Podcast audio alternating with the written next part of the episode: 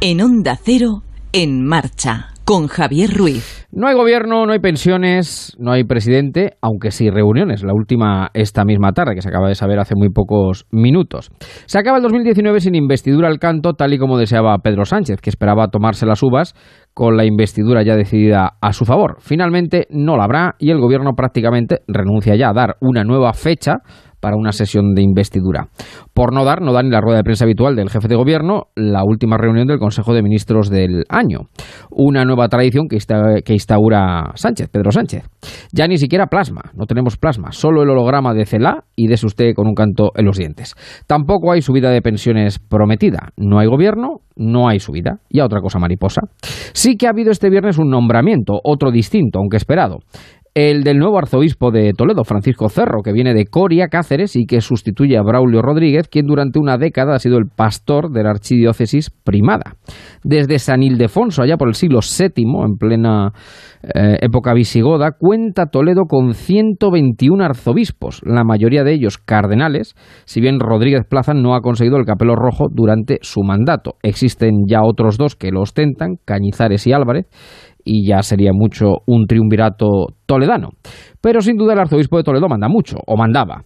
De hecho, aquí en Toledo decimos que la historia de la ciudad, y en cierto modo la historia de España, puede escribirse con la historia de sus cardenales, nombres como Gil de Albornoz, Cisneros, Portocarrero, Sancha, Gomá o Tarancón, por citar algunos al azar de distintas épocas, de distintas épocas, dan un fresco bastante estupendo de lo que ha sido y es la historia de España. Estamos en un periodo de regencia donde Pedro no consigue la investidura por más que lo intenta. ¿Y si llevamos a un Cisneros como en el 16 que guíe con aviesa mano los designios de España? ¿Se imaginan? Eso evidentemente no es posible, pero sí la figura de un independiente que sería lo más parecido al Cisneros de entonces, que fue regente por dos veces. Un cardenal, eso es lo que igual necesita Sánchez desde ahora. Ponga un cardenal en su vida, Pedro, que lo haga regente ya de por vida y a volar en el Falcon. Ponga un cardenal, pero de los del capelo, que de los moratones o hematomas ya se encargan Puigdemont y Junqueras.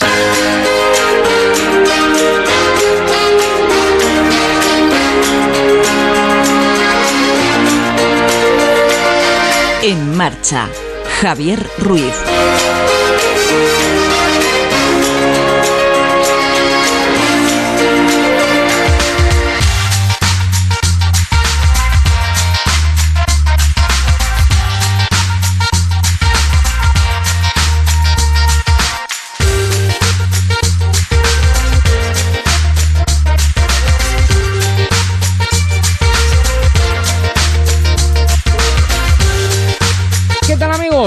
Noches. ¿Cómo están? Bienvenidos cuando pasan 8 minutos de las 9, las 8 en Canarias de este viernes 27 de diciembre de 2019. Algo bueno ha tenido la Navidad este año. Y es que ha caído entre semana.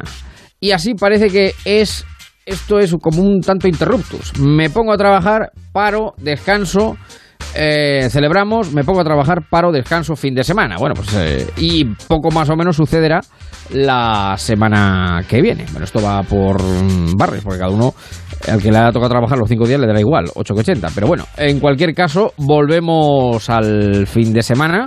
Fin de semana de aire ciertamente navideño. Entre el primer y el segundo asalto, como decíamos ayer, ya hemos batido la noche buena, nos queda la noche vieja y un programa estupendo, maravilloso, fabuloso a esta hora de la noche.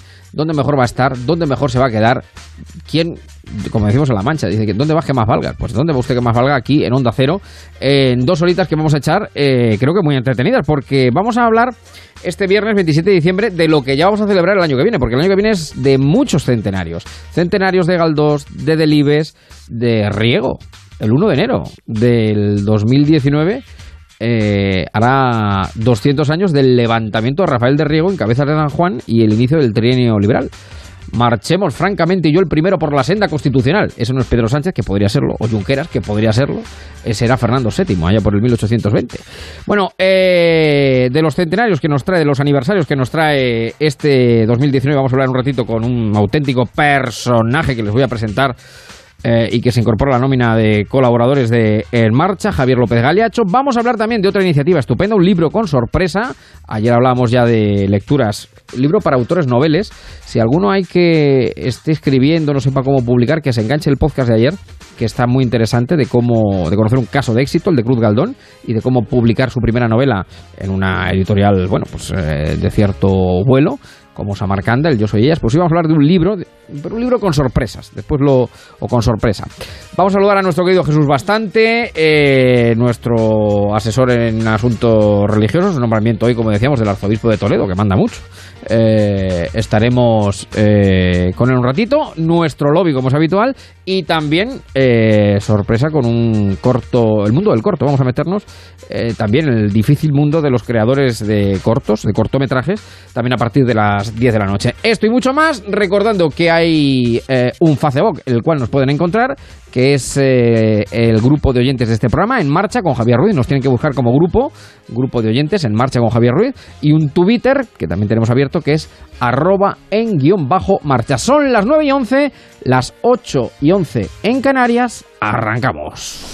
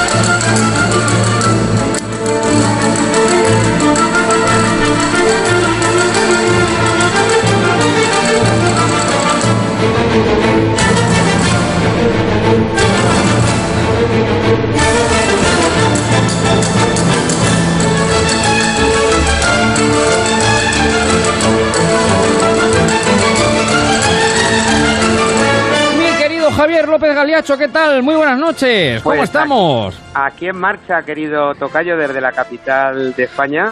Y bueno, con muchísimas ganas de hablar de, un personaje que va a ser central el año que viene, que es don Benito Pérez Galdós, al que algunos efectivamente llamaba don Benito el Garbancero.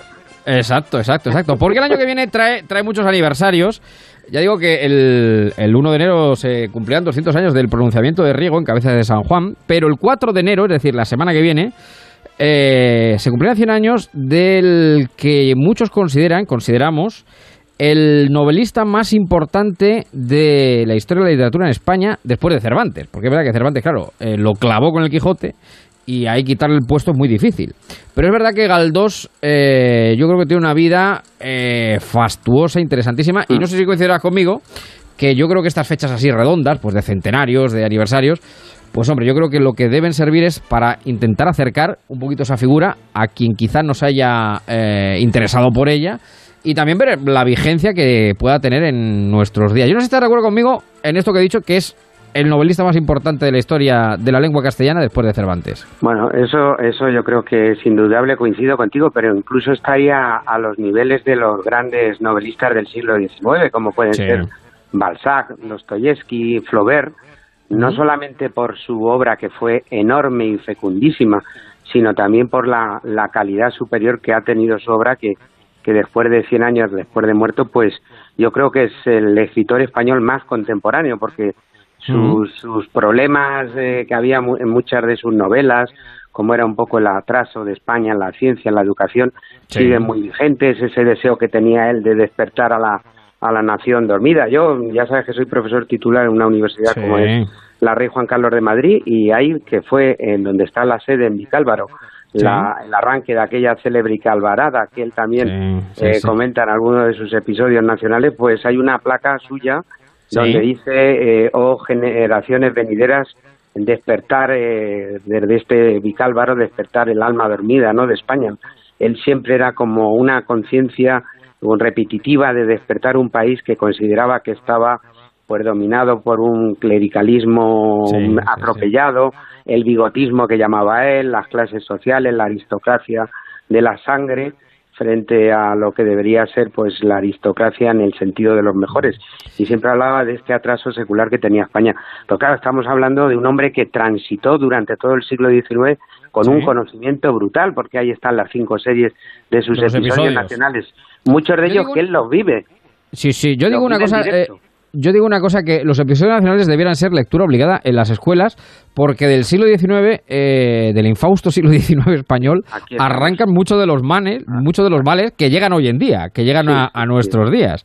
Y yo creo que Galdós, y, te, no te dejo hablar, yo creo que Galdós es una manera muy fácil, muy sencilla, muy amena de conocer, de acercarse a lo que fue la historia del 19, porque claro, lo novela, es decir, son historias, son ficciones que se entrecruzan con la historia del 19 y bueno, Galdós, hay una de las cosas que, define el estilo Galdós es que es muy fácil de leer. Quiero decir que no es un personaje complicado, complejo, de metáforas, eh, en fin, incomprendibles. No, al revés. Es alguien pues que es una persona muy llana, que muchas veces lo difícil es lo sencillo. Yo también eh, subrayo eso, ¿eh? Yo, como tú también lo habrás tenido y los oyentes seguro, todos hemos tenido un primer acercamiento a Galdós.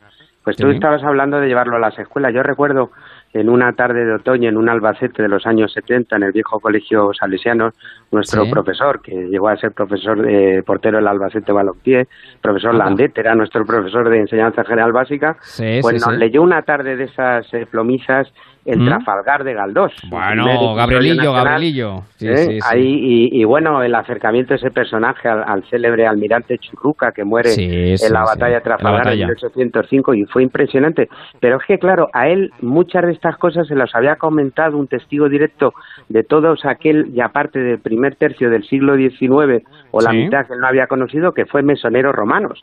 El gran mesonero romano le cuenta casi todo y luego él vive desde que llega a Madrid con 19 años, pues vive eh, la, eh, la noche de San Daniel, vive lo del levantamiento del cuartel de San Gil, vive la gloriosa, eh, vive, la, Primera República, sí, sí, todo, vive Amadeo Saboya, vive Prin, o sea que él es un notario directo de lo que está aconteciendo y por eso se llama el Madrid galdosiano. El, eh, exacto, exacto, exacto, exacto. Hay que decir que Galdós era canario, Galdós, Galdós nació en Canarias en 1843 y como tú dices, a los 19 años se va a Madrid. Y otra de las cosas... Y otra de las cosas que supongo, Javier, que te, que, te gustará como el lector galdosiano, es que eh, tú lees hoy, pues eso, lees eh, ya no episodios nacionales, lees Fortunata y Jacinta, lees Misericordia, lees la de Bringas, lees Miau, Tristana, Marianela, la, que, la obra que cada uno quiera de, de Galdós.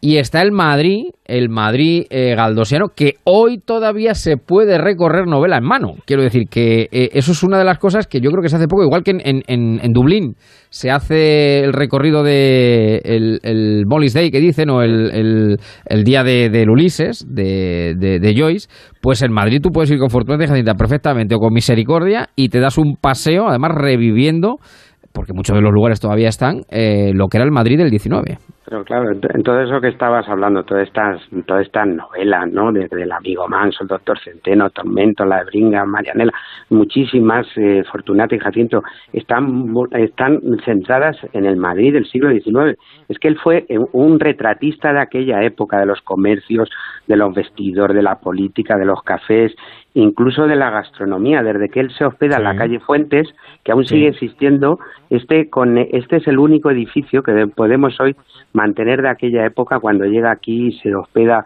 en los aledaños de la Puerta del Sol, en una poca calle que va a dar de la calle Arenal a la calle Mayor de Madrid, que es la calle Fuentes, en el número 3, en el segundo piso, él ahí eh, se hospeda y empieza luego a pasar por diferentes eh, calles de Madrid, la calle Fuentes, Olivos, Serrano, la Plaza de Colón, hasta que luego va a la calle Areneros, que es lo que sería hoy eh, Alberto Aguilera, en torno al número 64, y luego que hablaremos a lo largo de esta entrevista cómo va a morir al hotelito de la calle Hilario en el Lava 7, que era de su sobrino, porque él queda ciego. Y esto nos va a llevar seguro a hablar del teatro de Galdós y de un lector que tiene que ver mucho conmigo. Claro, porque efectivamente Galdós en la última época, pues en los últimos ocho años, en su última década, desde el 1910, 1912 hasta 1920, 4 de enero de 1920, que es cuando fallece, eh, eh, quedó ciego. Eh, además, luego, bueno, también ahí están los requiebros que hubo en su momento para negarle el Nobel, una obra inmensa como la suya, no se fue bien compensada con el Nobel. O fíjate, luego se lo dieron a Jacinto Gravente, por ejemplo, un autor bastante, eh, bastante menor, bastante menor. Le, hicieron, le hicieron pagar, le hicieron pagar el anticlericalismo, en, teoría, pues ese, esa monarquía absoluta que prácticamente había en España. Todo eso le pasaron factura a los amigos de aquí. ¿eh? Hay una célebre carta de don Mariano de Cavia el sobaquillo, aquel que firmaba las crónicas como sobaquillo, Taurinos, donde vamos, lo pasa por la quilla. No le perdona. Lo, tritura, lo tritura, sí. Bueno, tremendo. Galdós, Galdós, es de las personas que luego se va, conforme va avanzando en el tiempo, se va mm, ideológicamente radicalizando, es decir, se va haciendo más republicano, más socialista, ¿no? Y más, y, más anticlerical. ¿eh? Y diputado, que fue diputado. diputado republicano, sí. Y decía, bueno, ahora hablaremos, ahora hablaremos del último Galdós, de, del, del ciego, mm. porque de, tu vinculación, que por eso me acordé de ti. ¿eh? Pero antes sí que me gustaría, por ejemplo, pues se ha hablado también mucho de las mujeres de Galdós, ¿no? Y, de, y, además que se ha hablado también recientemente, han salido las cartas que se mandaban, que se escribían Benito Pérez Galdós y Emilia Pardo Bazán, que yo creo que son los Muy sí, sí. Pero vamos... Sí, sí, de una temperatura importante. De, un viernes por la noche, ¿eh? porque cuando le llama a roedor mío que te voy a besar por todo el cuerpo, luego quedaban los dos en la calle La Palma, eh, donde tenían ahí el meblé, donde se juntaban los dos, y vamos, la Pardo Bazán era mucha Pardo Bazán y lo de Pay, ¿eh? Digamos que ese fue, sostener, ¿eh? ese fue su gran amor, yo creo, ¿no? Emilia Pardo Bazán. luego tuvo tuvo más mujeres, pero bueno. Quizás, fíjate, haciendo un repaso a, a, sus mujeres desde la Pardo Bazán, quizás la que más cerca estuvo de ella fue Teodosia Gandarias, se muere incluso pues eh, eh, cuatro días antes que él muere su mujer. Dicen que, prácticamente le hace ya pegar el último suspiro, que andaba ciego, pobre, luego hablaremos, con muy mala salud, pero la muerte cuatro días antes de, de su mujer, Teodosa Gandarias, que fue eh, una mujer culta, maestra, muy bien formada, que, que vivió. Eh, lo de la Pardo Bazán, bueno, Pardo Bazán era mucha Pardo Bazán, como hemos dicho. Eh, luego incluso tuvo algún hacer con, con actrices como Doña Concha Catalá. Pero ahí hay una mujer que es clave porque le da una hija, que es Lorenza Cobian, que además tiene un final tristísimo porque se suicida en los calabozos de la Puerta del Sol de Madrid. Ya lo había intentado hacer antes eh, tirándose a, la, a, la, a los andenes de la estación del norte aquí en Madrid, cuando era estación. Entonces la detienen porque es un intento de suicidio y no pueden evitar que la noche siguiente se suicide en la Puerta del Sol. Pero en ese momento ya habían tenido una hija que era María, que la tuvieron el 11 de enero de 1891, una hija natural de Galdós, su única hija, su heredera, pero claro, incluso en una carta le dice a su hija, que tenía entonces 16 años cuando su madre se suicida, que cómo la había dejado sola, porque tenía eh, manía persecutoria, creía que la estaban siguiendo, bueno, una persona con, con problemas. Pero esto es tremendo, ¿eh? La, la historia Galdós es, es tremendo, incluso luego en el Nobel le dicen que cómo se le puede dar el Nobel a una persona que había dejado que la madre de su hija se hubiera suicidado. O sea, esto le hace llegar una carta a la academia. Se utilizó todo, se utilizó todo, efectivamente. Pero bueno, la, la, mujer de Galdós es para, para otra tesis, doctor. Y tú decías que efectivamente, pues además, bueno, eh, con Galeacho, con aquí Javier López Galeacho, se puede hablar de lo humano, de lo divino, pero claro, yo no sabía, eh, porque claro, nos, nos, conocimos, la Feria de Albacete da para mucho, eh, y me dijiste... Para hablar de Galdós. Para hablar de Galdós, efectivamente. Y tu abuelo... bisabuelo, bisabuelo, bisabuelo, bisabuelo, Fue lector de Galdós cuando ya Galdós queda ciego. Tú lo has dicho muy bien. sobre 1912 él Em, eh, sufre ceguera, empieza con el ojo derecho y luego termina perdiendo el izquierdo. Tú fíjate qué grandeza tendría este hombre como escritor que el último episodio, el de Cánovas, ya se lo dicta a su secretario, ya le dicta de memoria, sin poderlo pasar a papel, le dicta lo que es este último episodio nacional, el que dedica a Cánovas. Por cierto, el que se adentre ahí eh, haciendo un parangoner donde él confiesa su enfermedad de ceguera que le va amargando progresivamente. Entonces, eh, entre que queda pobre, que le habían salido mal las cosas, incluso hay una acuestación nacional para poder Eh, sufragar su, su, renta vitalicia. Bueno, total, que se viene aquí a vivir al barrio de Moncloa, a Argüelles, a, a, un chalecito de estilo neomudéjar, como esos que tenéis, que tú conoces eh, en Toledo, en Toledo pues un palacete, un hotelito que había en la calle Hilarión en la Basieta, ahora te puedes imaginar que es un edificio de vivienda feo, eh, muy lujoso, pero que no tiene nada que ver, donde aún se mantiene la placa originaria, que se tardó cuatro años en colocar después de su muerte.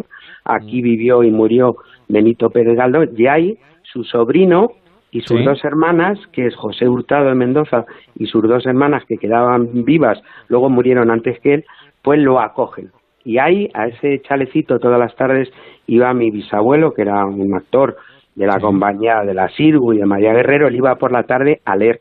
Y yo conservo esa foto donde mi bisabuelo le está leyendo con los ojos en blanco ya de Benito Pérez Galdós, porque él ya prácticamente no salía, pero en esa imagen se ve su ceguera y se ve a mi abuelo con una un documento en la mano derecha leyéndole, ¿no? Es una historia preciosa, pero pero dramática porque porque mm. él él se amarga porque ya no podía salir, ya no podía leer, pero tú date cuenta que seguramente esas 140 obras o 180 obras de teatro, artículos periodísticos, etcétera, pues le pudo llevar a la ceguera, aunque se dice que pudo haber dos causas, una una diabetes mal curada y otro amigo mío que él era un hombre, eh, como se decía entonces, muy mujeriego y dicen que enfermó de sífilis. Bueno, entonces la caso... le llevó a la ceguera. Sí, sí, en cualquier caso, efectivamente, pues eh, él escribe prácticamente, pues eso, el Cánovas, que es el último libro suyo, es de 1910, 11, 12, por ahí, y ya de los últimos ocho años, desde luego, ya no puede escribir nada porque queda eh, completamente ciego. Bueno, pues... y se dedica a sus obras que de teatro, que fue un exitazo. sí, sí, fue también autor teatral, claro, claro, claro. Bueno, bueno, pero ¿cómo sería que lo llevaron un día andando eh, a hombros desde el Teatro Español y los que vivimos en Madrid sabemos la distancia iban gritando viva Galdós y uno de los que lo llevaba de los capitalistas que lo llevaba dijo que viva Galdós pero que viva más cerca por favor. Sí porque ya, era pero que viva más cerca. El trecho el hombre ya, sí, sí, el trecho era un poquito el tramo era un poquito largo era un poquito largo. Sí porque es verdad que el Galdós novelista es tan soberbio y tan y tan y tan enorme claro que, que, se, que digamos que deja en un segundo plano al, al, al Galdós eh, teatral pero que es verdad que fue un autor de indudabilísimo éxito. impresionante ya te digo el abuelo mismo que hemos visto en cine. Sí por Gómez y con Garci eso es eso es bueno eh, ¿qué novela recomendarías para un lector que nunca se ha echado en brazos de Galdós? Yo, a mí una me emociona, quizás porque también vi la película que es Marianela, ¿no? Esa ciega ah, que está ayudando, ¿eh? Mm. y cuando recobra la, la vista, ella que es como una lazarilla, recobra la vista del amado y, y mm. bueno, y la deja y se termina. Es un, es un, es un dramón. Pero tú que eres de, eh, como eh, manchego de, Ciudad Real, pero que vives en Toledo, a mí Tristana también me gusta. Tristana muy buena, sí, sí. ¿Eh? bueno, también esa ese ese Don Lope que se hace con ella, ese intento de ella irse, pero que al final con una enfermedad gravísima y bueno, yo y esa Fortunata que tú y yo pues bueno, no también me parece una de las grandes obras de la literatura pues en español, pero de los tiempos. de las novelas. Eso manejar tantos personajes a otros se le hubiera caído todo encima. Y, no, y no es y no es, es un folletón, ¿eh? porque afortunadamente es un folletón, eh, lo que pasa es que es un folletón soberbio, escrito magníficamente. Lo digo porque que, nadie se asuste, son pues eso, en 800 páginas seguramente, pero que Galdós se le lee muy bien, quiero decir, que no es un Quevedo, no es un... Quiero decir, no, no, hay que estar pensando, no, no, además es que el castellano galdosiano tiene una vigencia absoluta, y lo bueno de leer las páginas de Galdós, aparte de la historia, es pues eso, el recrear el Madrid, de, bueno, el Madrid histórico que conocemos, pues, pues, pues algunos de los lugares, evidentemente ya muchos no están, pero bueno, más o menos la evocación eh, la tenemos. Pues querido Galeacho, eh, feliz pues año galdosiano, feliz año galdosiano, ojo, y, y, que año también de Delibes se cumplirá un siglo del nacimiento de Miguel Delibes, otro gran escritor y periodista, y periodista, y periodista, y bueno, y en nuestro y en nuestro ámbito un poquito más taurino, pues el año, el siglo de la muerte de Joselito, de José el Gallo. Nos ponemos de pie cuando hablamos de José Gómez el Gallo, nos ponemos de pie en este momento, señores. De eso ya hablaré, escucha. A ese, a ese ya le dedicamos otro programa más tranquilamente. Pues mira, a ver si en la, yo creo que no lo van a agradecer nuestros oyentes si nos vamos a Talavera y hacemos desde la misma de, desde allí. sí, ese recuerdo. Oye, pues, ha pues sido un placer hablar contigo. y lo mejor igualmente, para el 2020 a los oyentes de Onda Cero y un grandísimo abrazo para ti y todo tu equipo. ¿eh? Un abrazo enorme, Javier. un saludo. Javier López Galiacho. Un saludo. Gracias. Año Galdosiano, año de Delibes. Pero de verdad que Galdós siempre está vigente y es muy fácil de leer, de verdad. Es eh, muy fácil, muy llevable y da muchas de las claves, sobre todo los episodios nacionales, de lo que hoy en día pasa en España. Y no, no exagero absolutamente nada. Y se hace de manera novelada, que es todavía mucho más entretenida. Son y media, las 9, las 8 en Canarias. Estamos en marcha en esta noche del viernes 27.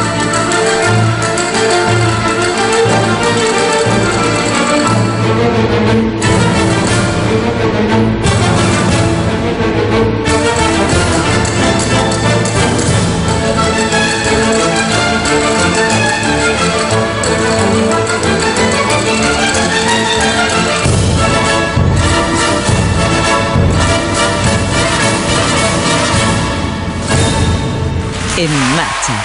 Onda Cero.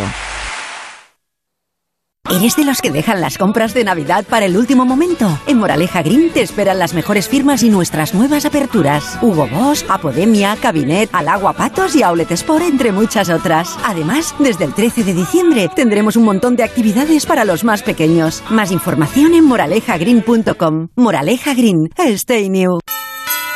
Onda Cero en Navidad. Felices fiestas. Onda Cero. Los Nogales cuenta con cuatro centros de día en Madrid. En todos ellos encontrará los mejores cuidados médico-asistenciales y un amplio abanico de actividades y programas de rehabilitación. Transporte adaptado, porque un envejecimiento activo es la mejor fórmula 91 331 3101. Los Nogales. Libérate de tus deudas. Si no llegas a fin de mes por los préstamos, Agencia Negociadora te puede cambiar la vida. Pagaba antes mm, casi 2.300 euros y ahora pago 455. Tenía siete préstamos, siete recibos, a tener uno. Y además de una diferencia descomunal, una diferencia increíble. Ha cambiado mi vida al 100%. Llama gratis al 900-900-880, 900-900-880 o agencianegociadora.com. Hazlo por los tuyos, hazlo por ti. Grupo Reacciona. El ático tiene un diagnóstico muy positivo. La alta concentración de espacio y luminosidad corroboran que se encuentra en un estado totalmente saludable. Quizá una pequeña intervención para quitar la pintura y está listo para darle el alta. Ana es doctora y sabe de medicina, pero no de vender casas. Por eso, si tú quieres vender la tuya, elige la opción más rápida y profesional con Gilmar. 900-121-900. Y tranquilo, eh, que no se puede saber de todo. En los restaurantes La Madreña, los platos de cuchara tienen nombre en las jornadas de las verdinas. Verdinas con almejas de carril y langostinos en salsa verde, verdinas con calamar de potera en su tinta, verdinas con rabo de toro y verdinas con pichín de barriga negra. Ven a degustarlas en La Madreña, Paseo de la Castellana 78, Santa Lucrecia 10 y Calle del Bronce 4, lamadrena.com. En Onda Cero te entretenemos y te informamos. Te ofrecemos cada día análisis y debates, entrevistas y opiniones, actualidad, deporte y muy buen humor.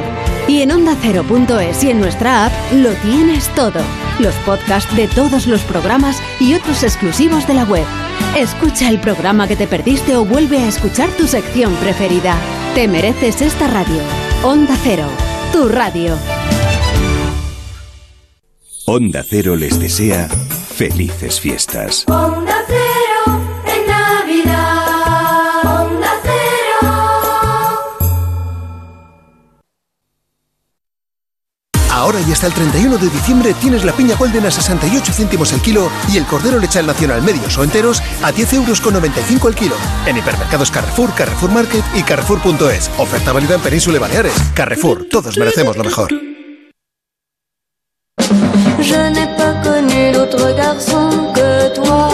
Si j'en ai connu, je ne m'en souviens. Ponte en marcha con Onda Cero.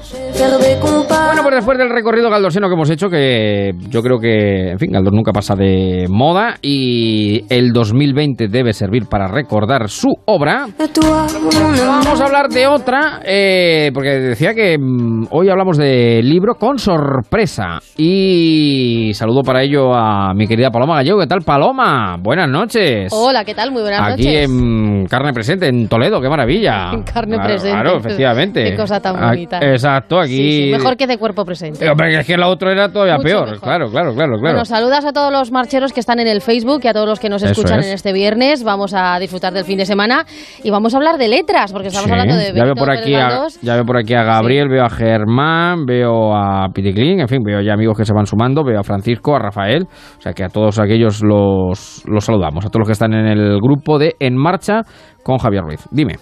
Bueno, que vamos a hablar de letras, vamos a seguir en esta línea para hablar de libros que podemos aprovechar estas fiestas, bien para regalar, que siempre es un acierto, o bien para consumir nosotros mismos, porque ahora que muchos cogerán vacaciones, qué mejor plan que disfrutar de un ratito de lectura Sí. de un libro muy original que hoy vamos a descubrir, porque eh, hay libros de muchos tipos. Por ejemplo, hay libros que nos invitan a resolver determinados crímenes. Percibo el mal en este tren. Un pasajero ha muerto. Así que han acabado con él. ¿Supone usted que le han asesinado? No, no, no, no, por supuesto que no. Pero estaba perfecto de salud. Eso sí, tenía enemigos. En efecto, le han asesinado. Por ejemplo, el asesinato en el Orient Express. Por ejemplo, basado en el libro de Agatha Christie, también los hay de amor. Fue un verano de ensueño. Noah era un chico de pueblo, Ali era de la ciudad. Se conocieron una noche en la feria. No tenían nada en común, pero esa noche, al ver a Ali, algo despertó dentro de Noah. ¿Saldrás conmigo? Son fáciles, son Hombre, es que fáciles. lo he puesto fácil, lo he puesto fácil. El diario de Noah, por El ejemplo. diario de Noah, qué película, qué película. Y eso sí, no podemos dejar de hablar de la ciencia ficción que no deja de ganar adeptos. Este es el anillo único forjado por el señor Oscuro Sauron. A Sauron le basta con él para cubrir todas las tierras con una segunda oscuridad. Lo está buscando. Todo su pensamiento. Señor de los Anillos, que todo el mundo recuerda como película, pero es una grandísima obra de Tolkien. Efectivamente, efectivamente. Eh, esto lo sabes hasta tú, que la ciencia ficción no es un género que te apasione precisamente. Y por nuestra Para lo que ya es que la ciencia ficción ya veo bastante todos los días. Ya, no, ya, la verdad claro. es que sí, viendo no hace falta panorama, aficionarse al género. Con Sí, ver sí. el- abrir el periódico y escuchar la radio. en el día a día. Bueno, que también te decía que por nuestras manos habrán pasado también numerosos libros ¿Mm? centrados en algún capítulo de la historia que no tendría que volverse a repetir. ¿Cuánto vale una persona para No, usted? no, no, no. ¿Cuánto vale para usted? Está lista. Es la vida.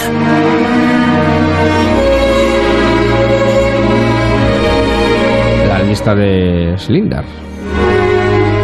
Quien salva una vida, salva al mundo entero. Capítulos de la historia que no tienen que volver a producirse y por supuesto también tenemos de películas basadas en libros, casos y vidas de superación. No eres diferente. Su hijo es diferente. ¿Eres tonto o algo parecido? Mamá dice que tonto es el que hace tonterías. Yo soy Jenny. Y yo Forrest. Forrest Gump. Era mi muy mejor amiga. ¿Quién no conoce alguna de las frases que leemos en ese libro y que vemos en esta película, en Forrest Gump? Pero ojo, porque esto es lo que vamos a descubrir hoy aquí en Marcha. ¿Sí? Lo que nunca habíamos visto ni leído hasta ahora A ver. es un libro encadenado. ¿Pero qué me dices?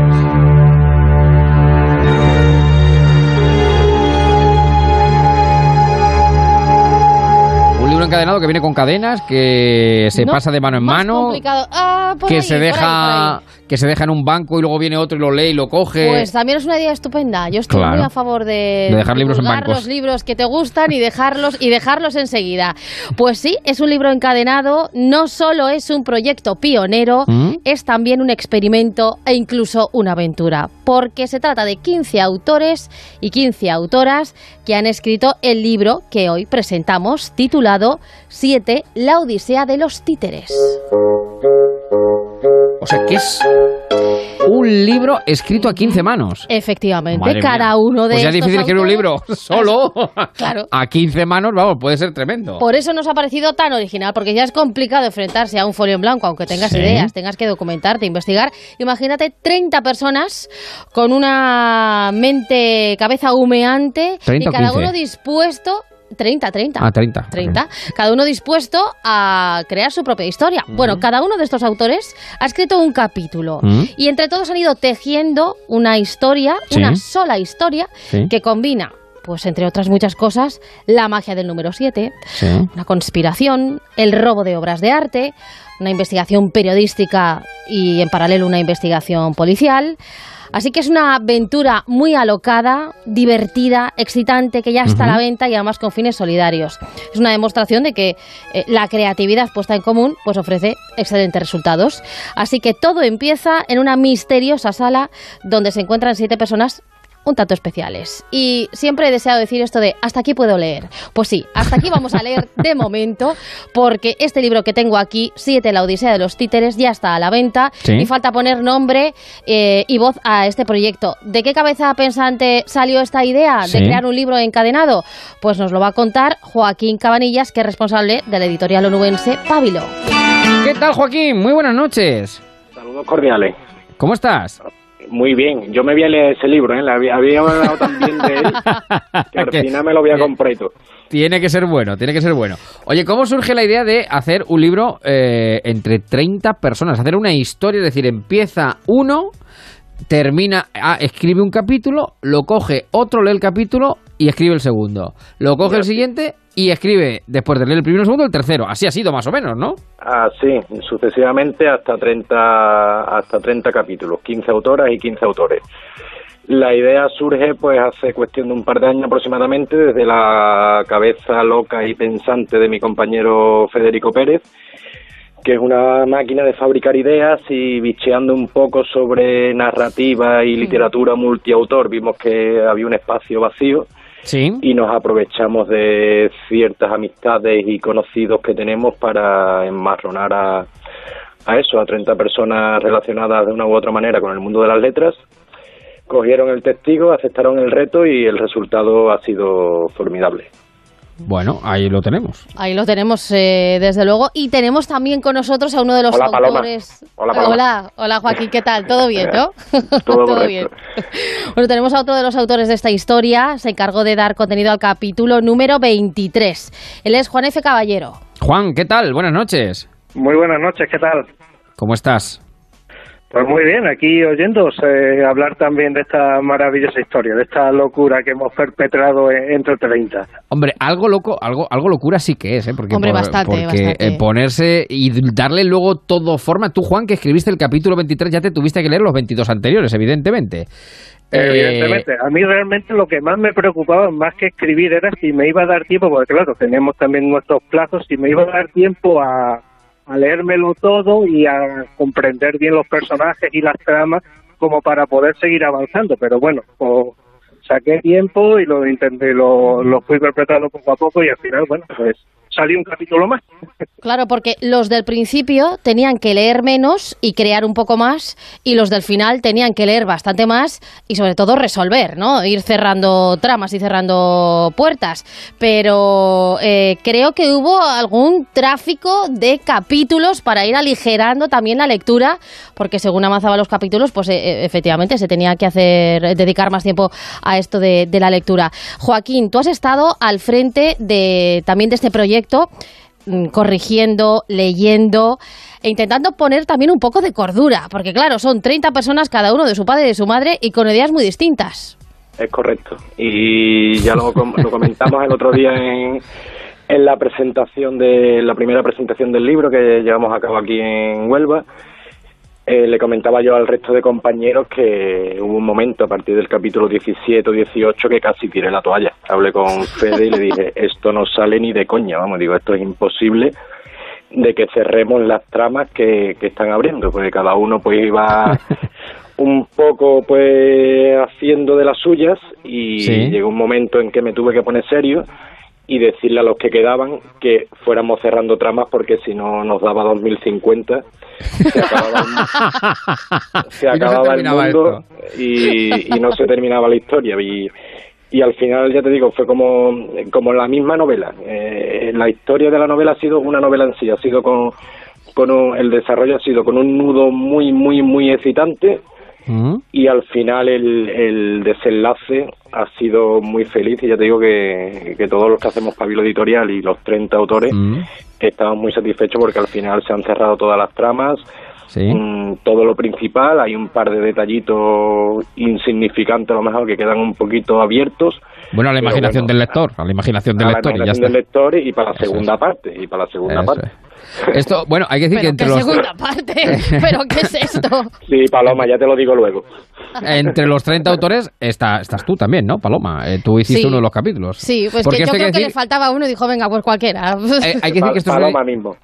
Es- Exacto, esto es una iniciativa que nace, crece, eh, se desarrolla y finalmente da a la luz el libro en Huelva. Está hecho por fundamentalmente escritores y periodistas de, de Huelva, ¿no?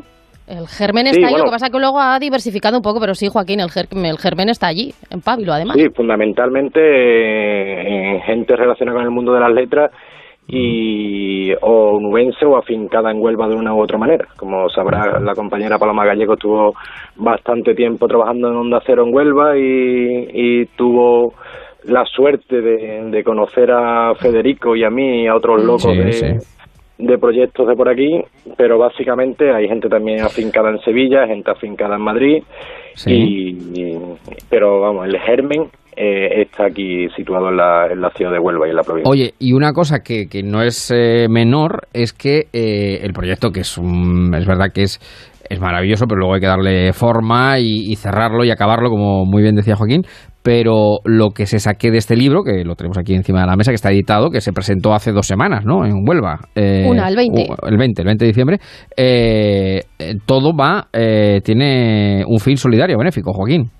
Sí, efectivamente, todos los derechos de autor que han sido ampliados por, por la editorial van para la asociación Aspromin, que es una, aso- una asociación afincada también aquí en Huelva, en el municipio del Campillo, y que trata de poner en valor y de, y de dar dignidad tanto a las personas con discapacidad intelectual como a, a su familia. Eh, además, da la casualidad de que este año cumplen 50 años de vida eh, con Sí. esta labor tan encomiable y nada, para nosotros ha sido un auténtico placer. Mm, Aprovecho para agradecer a los 30 o a los 29 restantes autores eh, por su altruismo y por el robo de tiempo y de esfuerzo y de, y de energía que le hemos al, al que le hemos sometido. Y, y todo fue todo ha fluido estupendamente y ninguno ha puesto pega para que eso, los derechos de, de autor, en vez de repartirnoslo entre todos, pues dárselo directamente a esta asociación.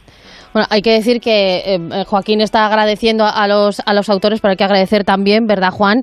Esta oportunidad de eh, algo inédito, es decir, que caiga eh, en tus manos eh, una historia contada por otras personas y mostrar tus ideas. ¿Cómo fue en tu caso? Es decir, porque tú fuiste leyendo, además tú escribiste el capítulo número 23, eh, ¿cómo te planteaste escribir solo cinco páginas, pero con las ideas de otros? Pues la verdad yo me lo, yo me divertí muchísimo. En primer lugar, bueno, porque como habéis dicho, casi todos somos de Huelva o gran parte, entonces Mm. nos conocemos, vamos rumiando ya algunas ideas. O yo pregunto, oye, y, pero tú con este personaje que has hecho, no sé qué. Pero no ya- cuentas eso, Juan, que está el editor delante. Sí, hombre, que pero- esto es un Madre secreto. mía, madre ya mía, madre mía. si yo sabía que juntarme con gentuza traía, traía estas cosas. Traía estas cosas, traía estas mía, cosas. Que, que confabulación me estoy enterando Sí, ya ahora. sí, Oh, sí, ahora subo, es una subo, pena, subo. en directo. Juan, claro, ibas ya teniendo cierta idea, ¿no? Claro, yo, yo ya quería, yo ya tenía ciertas nociones de lo que podía hacer con mis personajes. Aún así, cuando te llega el libro, resulta que una idea que tú ya tenías preconcebida para hacer, ¿no? Pues al final te la había cerrado porque un personaje que tú creías que iba a estar en un determinado lugar, resulta que ahora ya cuando te ha llegado el libro ya está en otro, ¿no? O sea que tam- tampoco sirve del todo, ¿no? Tener, tener esa idea. Pero bueno, aún así, pues me puse co- a leer el libro a- con muchísimas anotaciones, a, eh, a poner en un papel diferentes tramas, los personajes, la- las actitudes que tenía cada personaje y cómo se desenvolvían, bueno, para que no se me perdieran muchos detalles por el camino y que, y que tuviera sentido lo que yo escribiera. Y bueno, y después de, bueno, teníamos como un determinado tiempo para, para hacerlo y ya prácticamente en el último día ya que me, que me tocaba me lo escribí todo en un, un acto del tirón. Del tirón. Y- sí, básicamente lo, escribirlo lo escribí en un, en un día. Sí. Mi, Bueno, mi- parece mi que- capítulo. Eh, cinco páginas, bueno, es que cinco páginas es una barbaridad. Te pones a escribir de verdad luego se te quedan, se te quedan cortas. Te, te hace, te, te- hace falta un poquito más y los esquemas yo creo que han también prodigado mucho eh, en este proyecto. Bueno, vamos a la historia, porque hemos hablado de cómo ha nacido y cómo se ha gestado este libro encadenado, esta siete, la Odisea de los títeres. Pero vamos a la historia, porque hay que decir la responsabilidad también de quien abre este libro y lo cierra. El primer capítulo, maravilloso, escrito por eh, un periodista de Canal Sur Huelva, que es eh, Rafael Adamuz, Sí. y que, Joaquín, menuda cabeza hay que tener, aparte de cómo escribe, menuda cabeza hay que tener para plantear esta historia sabiendo que luego van a tener que tirar de esos hilos. Eh, menuda cabeza y, y- y si me permitís cuento una anécdota sobre el origen de sobre el origen del libro encadenado cuando Rafa Damuz me manda su parte, que Rafa Damuz le dije entre 3 y 5 páginas, Rafa, me manda 14 páginas, pero claro, eh, me la mandó fuera del plazo que le habíamos establecido. Entonces me llama al día siguiente y me, bueno, cuando me lo leo, lo llamo y le digo que yo, fascinante, colega. Digo, qué cosa más guapa has creado. Y me dice, "Uf, la quiero para una novela para mí. Y digo, pues si eres, digo, si eres capaz de aquí a mañana de crearme otra introducción para el libro encadenado, pues al lío. Pero él estaba también súper liado y me dijo, venga, pues lo entrego al encadenado Que tire, que tire, que tire. y que tire para adelante. Y la verdad que el inicio fue, vamos, eh, todos los capítulos tienen un mérito muy especial, pero arrancar la historia y de la manera, de la pulcritud y, y la, mm, la fantasía y la literatura que le pone Rafa Damus a, a las cosas que escribe, fue un auténtico regalo que se diera eso a este proyecto, vamos, y ya lo Sí. demás fue surgiendo paulatinamente. Lo has Sí, dicho porque bien, es una además fantasía.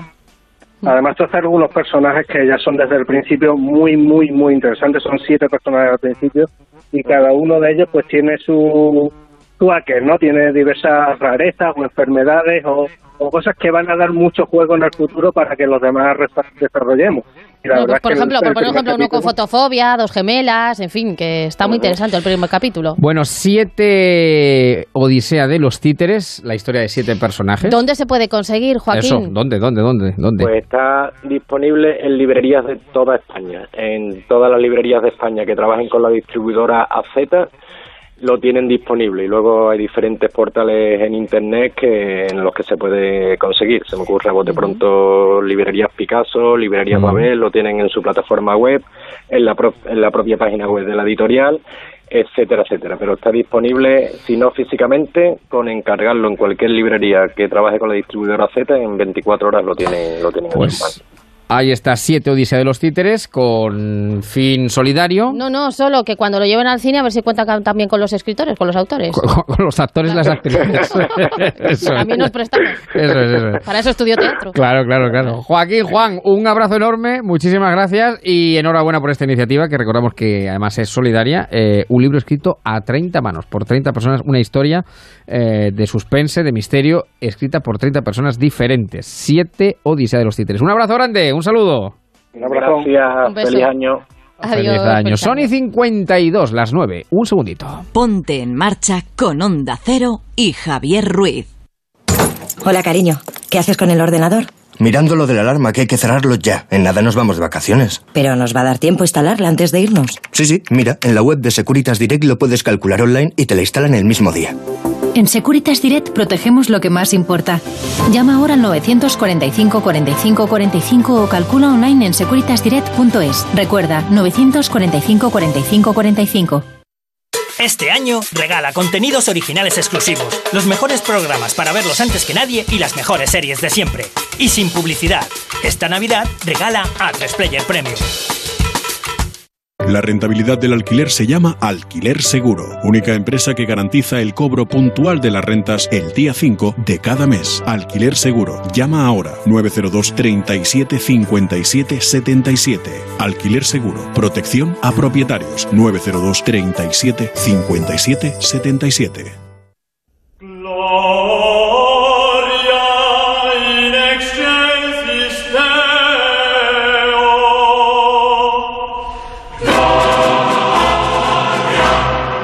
Bueno, pues una de las cosas que hemos contado al inicio de este En Marcha, que nos ha servido además de percha para la lunería, no tenemos, no habemos presidente, pero sí habemos, como se dice en latín, dice, ¿para qué sirve estudiar las lenguas muertas? Pues para marcarse una cosa de estas. Un arquepisque puntoletano, tenemos nuevo, eh, Francisco Cerro, que es obispo de Coria Cáceres, eh, y hemos hecho en esa lunería pues un poquito introspectiva, ¿no? Lo que eran los arzobispos toledanos y lo que mandaron, lo que mandaron en su momento.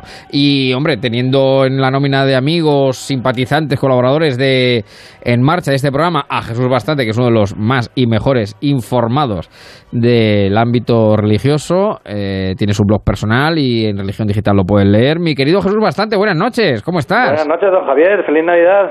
¿Cómo va todo? Habemos episcopis, ¿eh? Exacto, exacto. Habemos episcopes. Yo, bueno, quería eh, eh, preguntarle a Jesús, el bueno, arzobispo de Toledo eh, sigue siendo, sigue conservando el título de primado de España. Eso no lo, no, lo pierde mira, porque hay una hay una pelea milenaria entre entre Toledo y, y Tarragona que los dos se consideran primados, Y sedes Tarraco, primadas.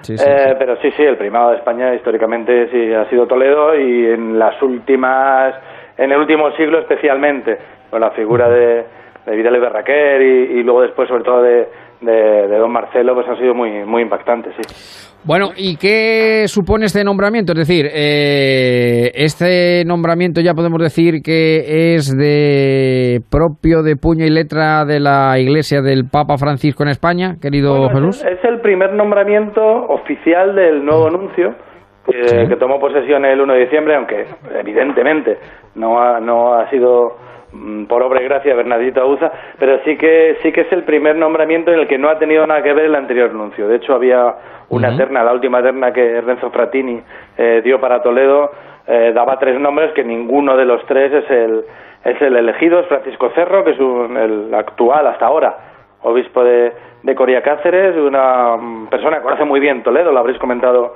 lo habréis comentado antes, se formó allí eh, y estuvo mucho tiempo eh, llevando el ministerio sacerdotal en Toledo, pero viene de, viene de, es extremeño y ahí, bueno, pues uno de los principales problemas con los que se va a encontrar, que seguramente trataréis en los próximos meses en profundidad en, ahí en Castilla-La Mancha, es la cuestión de Guadalupe que Sí, yo creo claro. que sí que va, va a dar mucho que hablar, porque, porque Francisco Cerro sí que se ha posicionado en alguna ocasión a favor de que Guadalupe, que es la patrona de Extremadura, volviera también eclesialmente a pertenecer a, a las diócesis extremeñas. Veremos cómo se sustancia. ¿Cómo lidia eso? ¿Cómo lidia eso? no solo es una cuestión religiosa, es una cuestión de, de dinero, de tradiciones, eh, bueno, ahí se juntan muchos aspectos, la verdad. Bueno, eh, por tanto, digamos que eh, vendrá, pues, eh, pues, probablemente los próximos eh, dos meses tomará posesión. ¿Quién es el hombre en España del Papa Francisco? Jesús. Pues ahora mismo el hombre, si hay que dar solo a una persona, es el cardenal de Barcelona, Juan José Omeya. También está el cardenal de Madrid, Carlos Osoro, en menor medida Ricardo Blázquez y una serie de obispos que sí que están siete años después aceptando la, que lo de Francisco no es un simple soplo de una primavera, sino que ha venido para quedarse. Pero es verdad que la Iglesia española todavía le queda muchísimo por hacer. Es, es con la italiana y con la y con la polaca las tres grandes iglesias europeas resistentes a Más a este ¿no? papa. Sí, sí, Más no solo conservadora. no solo conservadoras, sino resistentes a, a los cambios que está que están viniendo de por parte de Bergoglio Eh, y que es complicado. Yo creo que todavía vamos a asistir a muchas sorpresas en este próximo año de la- en la Iglesia española, porque no hay que olvidar que en, marzo hay elecciones en la conferencia episcopal Sí, a la sí. presidencia y la llegada del nuevo anuncio, entre otras cosas, viene para para hacer un poco lo que lo que hizo Taglia, eh, lo que lo que se hizo en la época de la transición con, con Tarancón de, arzobispo de, de Madrid, que es un poquito cambiar la cara de los obispos españoles para ayornarse a, a los nuevos tiempos de la Iglesia. Veremos si lo consiguen, que yo creo que, que está bastante más complicado que entonces. Oye, y una cosa, a- antes de, de terminar. ¿Y el colegio, el, bueno, se lo digo, el colegio cardenalicio, cómo queda? ¿Hay algún nombramiento en lontananza o de no, se hizo, hace, se hizo hace poco un nombramiento, hay que esperar porque el límite son 120 y ya creo que se ha sobrepasado por uno. Y bueno, Toledo es una sede cardenalicia Sí. que, que don Braulio ha sido el primer el primer arzobispo de Toledo en creo que en, 200 en bastantes años, no sé si Ujú. 200 en, en no en no ser en no ser cardenal. Veremos si si Paco Cerro lo consigue. Bueno, en todo caso, eh, Toledo siempre será una sede importante por su primacía y por, Yo decía y por su eh, lugar. a modo de broma un poco en la, en la lunería lo, lo que han mandado los arzobispos, ¿no? Lo, lo que, por ejemplo, Cisneros fue, fue regente. Pues mira, si ahora no conseguimos investir a Pedro Sánchez, pues nos llamamos un Cisneros, ¿no? No volvamos, no volvamos a resucitar viejos fantasmas. No, hombre, no, no, no, escucha. Esa, Lo- esa página la hemos pasado. La No, de Pedro pero- Sánchez todavía no, pero la de los arzobispos No, pero mandando- oye, lo, lo, lo que, lo que podría equivalerse un independiente, un independiente, ¿no? Pues Cisneros hombre se encontró ahí con la, con la patata caliente después de, de la muerte de, de Isabel y Fernando, que en fin, que fue, fue uno de los grandes, sin duda, eh, cardenales más, de eh, más que en independientes, casi estamos en independentistas últimamente. sí, va, efectivamente, cambia su fijo, exactamente, exactamente. Bueno, querido Jesús, bastante, pues eh, te deseo lo mejor para el año 20, que nos sigas alumbrando, te seguimos leyendo, Religión Digital, tu blog de, de Jesús. mm, El varón rampante. El varón rampante, efectivamente. Pueden-. Exacto, exacto, ahí lo pueden encontrar, ya lo pueden leer. Como he dicho, te deseo lo mejor, un abrazo enorme y cuídate mucho, nos sentimos aquí en Onda Cero. Un Nos abrazo. sentimos, Un abrazo. Gracias. Llegamos a las 10. Después hablamos del mundo del corto en España y tenemos nuestro lobby. Vamos a pasar por el filtro de este programa la actualidad de este día porque siguen pasando cosas. Bueno, se reúnen hasta Esquerra y el PSOE, fíjense, un 27 de diciembre, víspera de los Santos Inocentes, que mañana también estaremos por aquí. Pero ahora, noticias.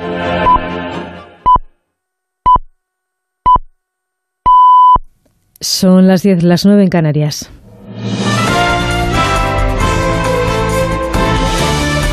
Noticias en Onda Cero.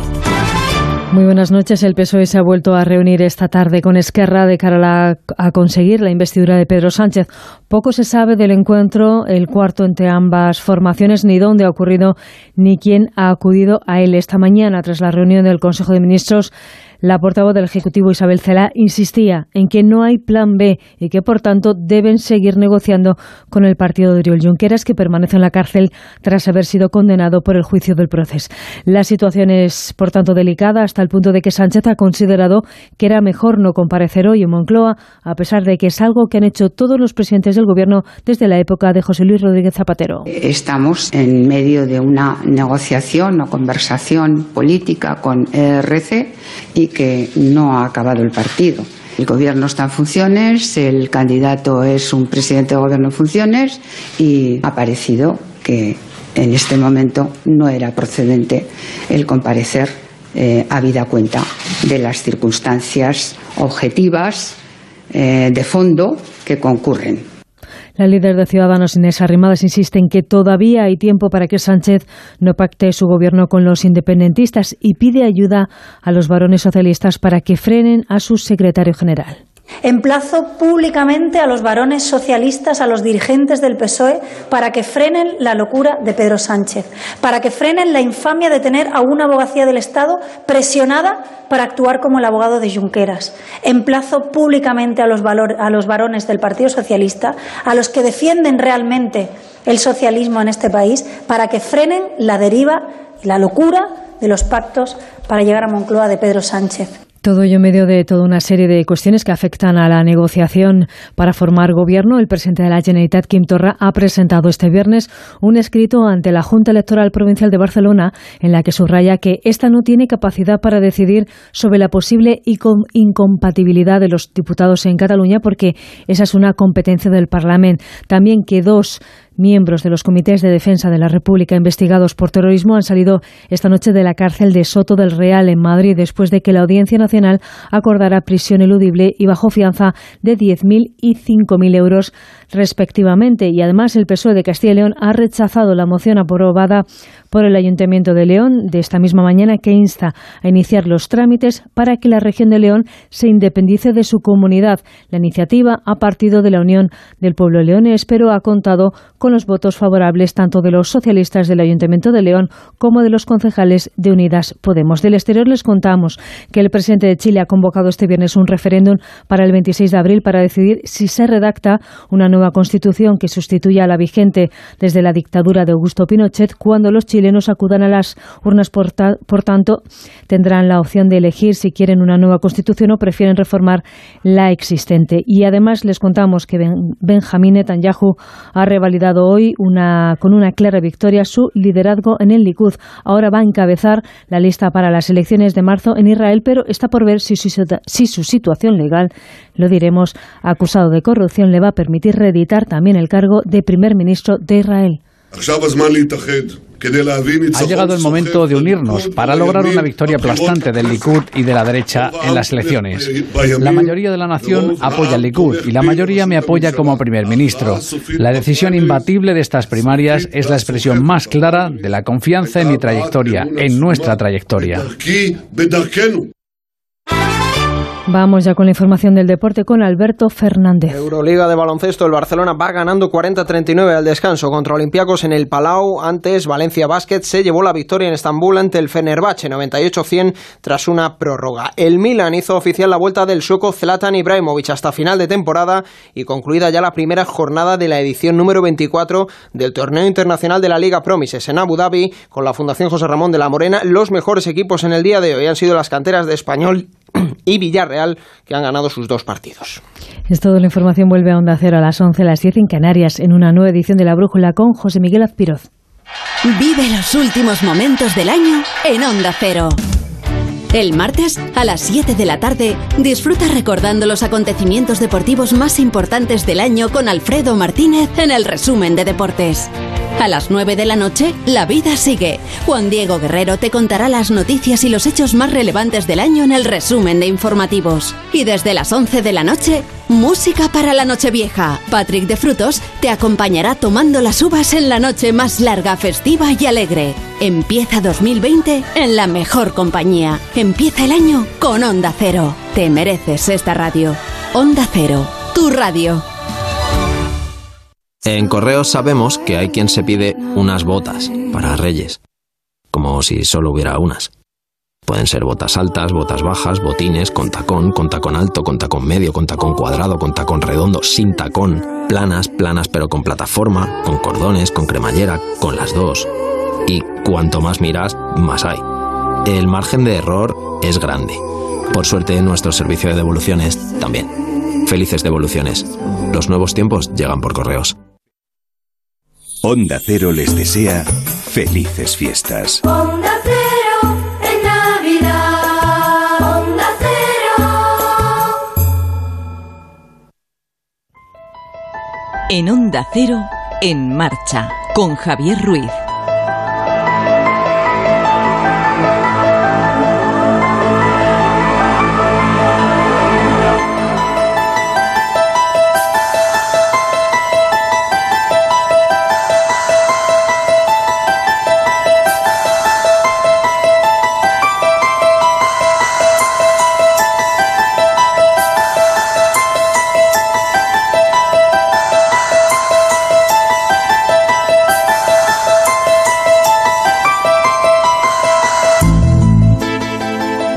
Eh, son las 16, las 9 y 6 en Canarias. Vamos a hacer un prelobby. Emilio Hidalgo, ¿qué tal? Muy buenas noches. ¿Cómo está? Muy buenas noches, don Javier. ¿Cómo está usted? Pues yo muy ¿Qué tal bien, se encuentra? Pues bien, de momento bien. Ahora dentro de un rato no lo sé, pero de momento bien. Hombre, porque vamos a hablar... De momento bien, ya me vale con eso. Exacto, exacto, exacto. Porque vamos a vamos a hablar de algo que a veces no tiene muchas primeras de periódicos, no tiene muchas eh, primeras de televisión, abre informativos, noticieros. eh, que es el mundo del bueno, eso te iba a decir. Eso, eh, desde un tiempo a esta parte sí que es verdad que tiene su propio circuito. Yo creo que en esto Internet ha hecho mucho. eh, que es el mundo del corto, del cortometraje. Sí, Y señor. El cine en pequeño un- formato, como se le Eso conoce es. también. Eso es, como Esto muestra un botón. Con las pequeñas eh, plataformas, pequeñas o grandes, ¿no? Eh, véase Amazon, Netflix, eh, A3 Player, por ejemplo, que Sí, también, claro, claro, Pues claro. eh, yo creo que aquí pueden encontrar también un nicho. Y vamos a hablar de una historia que Sí. es La Penumbra. Es una, una historia en la que Laura es una médico que está estudiando una especialidad, no tiene tiempo para las hipocondrías de su marido ni para las peleas de los niños, pero cuando todo se oscurezca, cuando Laura se adentre en la penumbra, tiempo es lo único que va a tener de sobra. Este proyecto, que ahora mismo Sí. está en pañales, va a ser dirigido por Dani Viqueira, que es un director eh, de moda. Eh, su primer cortometraje, Limbo, ha estado eh, seleccionado en más de 120 certámenes internacionales, se ha llevado ya 33 Caray. premios y está nominado al Mielés de Oro, al mejor cortometraje fantástico europeo del año por la Federación Internacional de Festivales Mielés. Esto es como el Goya del cine de terror, ¿vale? Sí, sí. Y esperamos que, que Penumbra pues, pueda ver la luz. Pero es que además, el guionista es Luis. Sánchez Polac. Que es el, el sobrino nieto, si no me equivoco, de nuestro a decir, queridísimo Tip. Eso te iba a decir, el sobrino nieto de- del gran tip. Exacto, exacto. Sí, señor. Y, y ya de momento tiene en su palmarés El pez de los deseos del año 2012, que fue nominada al Goya, y la película final del año 2015. Aparte, ha Sí. dirigido y escrito ocho cortometrajes hasta la fecha y ha estado presente en más de un centenar de festivales. Y todo esto a través de la productora A-Slice, que fue fundada por Raúl Cerezo y Elión Grande, eh, Sí. que van a apostar por, por esto, que nace también de la inquietud. Esto está basado en una historia real, ¿eh? Una historia real que le llega a una actriz que eh, vive en Madrid, aunque ha sido criada entre Ciudad Real y Toledo, o sea que es castellano-manchega también de, de pura Sí. cepa, Bueno. y que me toca muy de cerca pues, porque la, la conozco íntimamente. Bueno. Y me parece que si no nos ha fallado nada, tenemos a uno de los productores con nosotros, a Raúl Cerezo, y también a la protagonista, a Lorena Hidalgo. Raúl, Lorena, buenas noches. Buenas Muy buenas. Hola, ¿qué ¿Cómo tal? estáis? ¿Qué tal? Muy buenas. Bueno, co- ¿cómo, cómo, cómo estáis? Eh, eh, con nervios porque esto, el, el proyecto está, están haciendo. Raúl, tú que eres el productor, ¿no? Pues sí, siempre haces un, un, un cortometraje tienes que tener esos nervios porque es, es un formato donde no sabes dónde acudir a, a por dinero, ya que como es un formato que no se ve ahí fuera, como quien dice, que no, que no se ve ni en televisiones, ni en cine, ni nada, es un formato eh, que te hace que el dinero te regrese, con lo cual no puedes ir a ningún sitio a pedir dinero porque según te haces la pregunta de cómo lo recuperamos, les tienes que decir que de, de ninguna manera. Entonces, imagínate eh, lo que siempre supone sacar un corto. Ya, ya, ya. Eh, hay que decir que eh, el- la, la historia, eh, bueno, es eh, ya la ha contado Emilio, eh, Penumbra. eh, estáis en pleno crowdfunding, ¿no?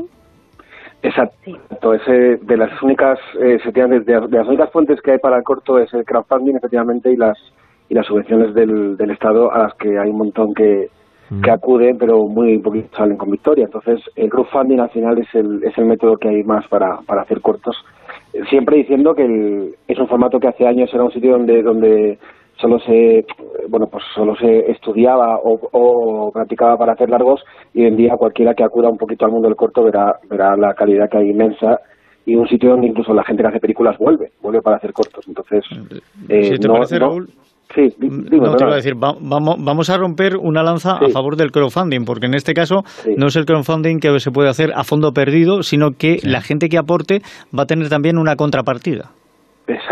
Sí, sí, vamos, cualquier cualquier euro casi que se aporte eh, tiene un retorno, obviamente, no simplemente un sitio donde decir, oye, que hacemos cortos, eh, pues pues a ver si nos ayuda, sino que cualquier euro que se invierta va a, a- a regresar en forma pues de entradas para estreno o de, o de atrezo de la, de la, de la peli o cualquier cosa eh, que se invierta, está todo planeado y estudiado para que les, les vuelva, vaya, de alguna manera.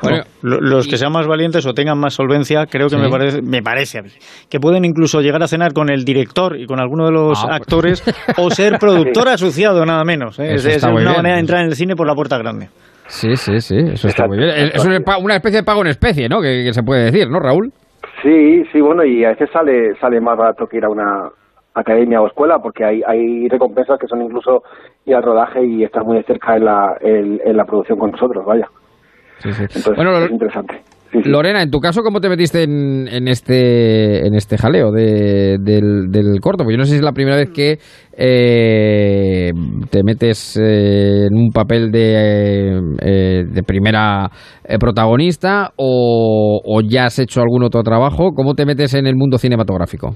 Sí, y menudo jaleo, y menudo jaleo, Javier. Pues eh, no es la primera vez, pero sí es la primera vez que, que decido que, que esta historia, que, que es una historia que llegó a mí, eh, pues sacarla adelante. O sea, es, es como mi hijito y yo he decidido pues empezar un poco la casa por el tejado, por decirlo así. Yo, mm, pues como le pasa a los pintores cuando ven un, un paisaje bonito, supongo, a un fotógrafo que lo vemos plasmado en un cuadro, pues los actores vemos las historias como protagonistas de ellas. Eh, entonces, eh, yo no quiero dirigir, no la quería dirigir, desde luego, y por eso fue por lo que decidí contactar con gente del, del nivel de, de Raúl, del nivel de Elion, Mm. eh, que fueron ellos los que me guiaron en cómo hacer este sueño que para mí es lo que es realidad.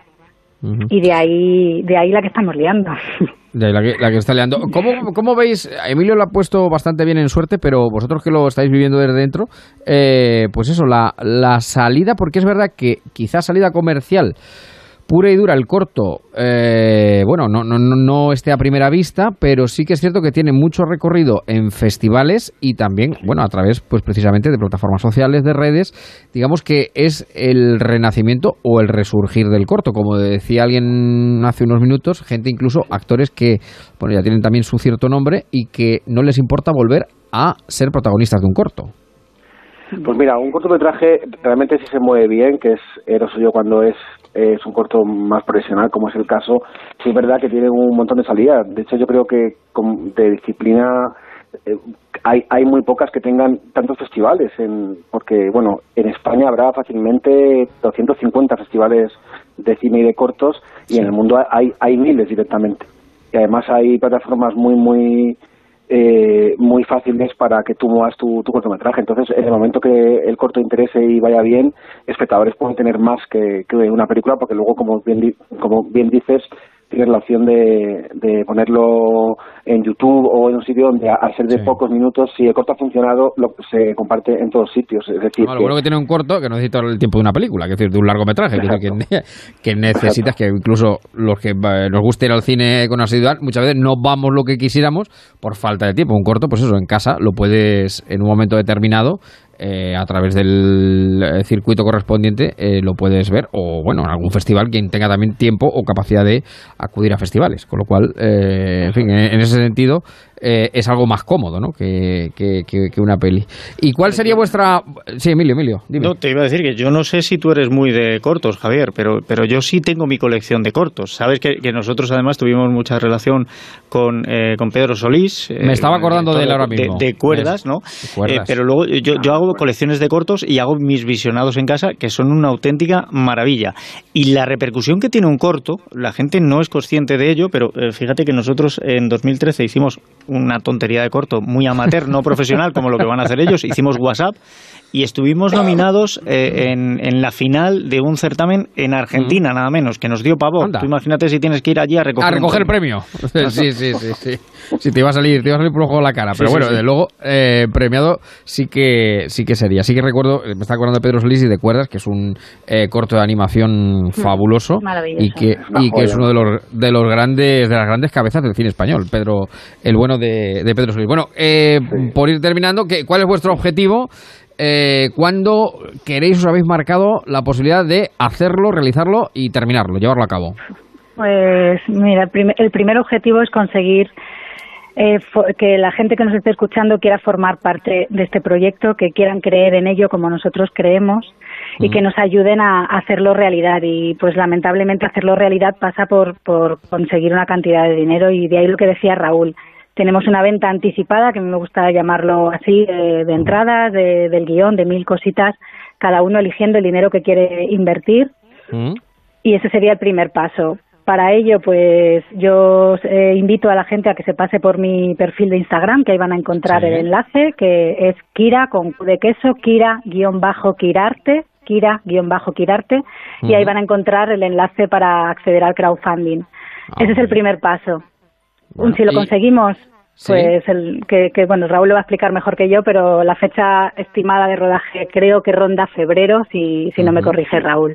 Exacto, eso es. Bueno, el, hemos hemos cambiado a la segunda semana de febrero por llegar mejor, un poco por el tema de crowdfunding y tal, pero sí, es el, es el plan. Es un, es un cortometraje que no durará más de 15 minutos, queremos rodarlo en febrero en tres días de rodaje y, y bueno, pues esta es, esta es la manera con el crowdfunding, que de momento va muy bien, pero queremos que vaya mejor y luchar contra estas fechas que son complicadas, donde los dineros están puestos, como es lógico, en otros sitios, pero vamos a, a, intentar que se supere eso, vaya.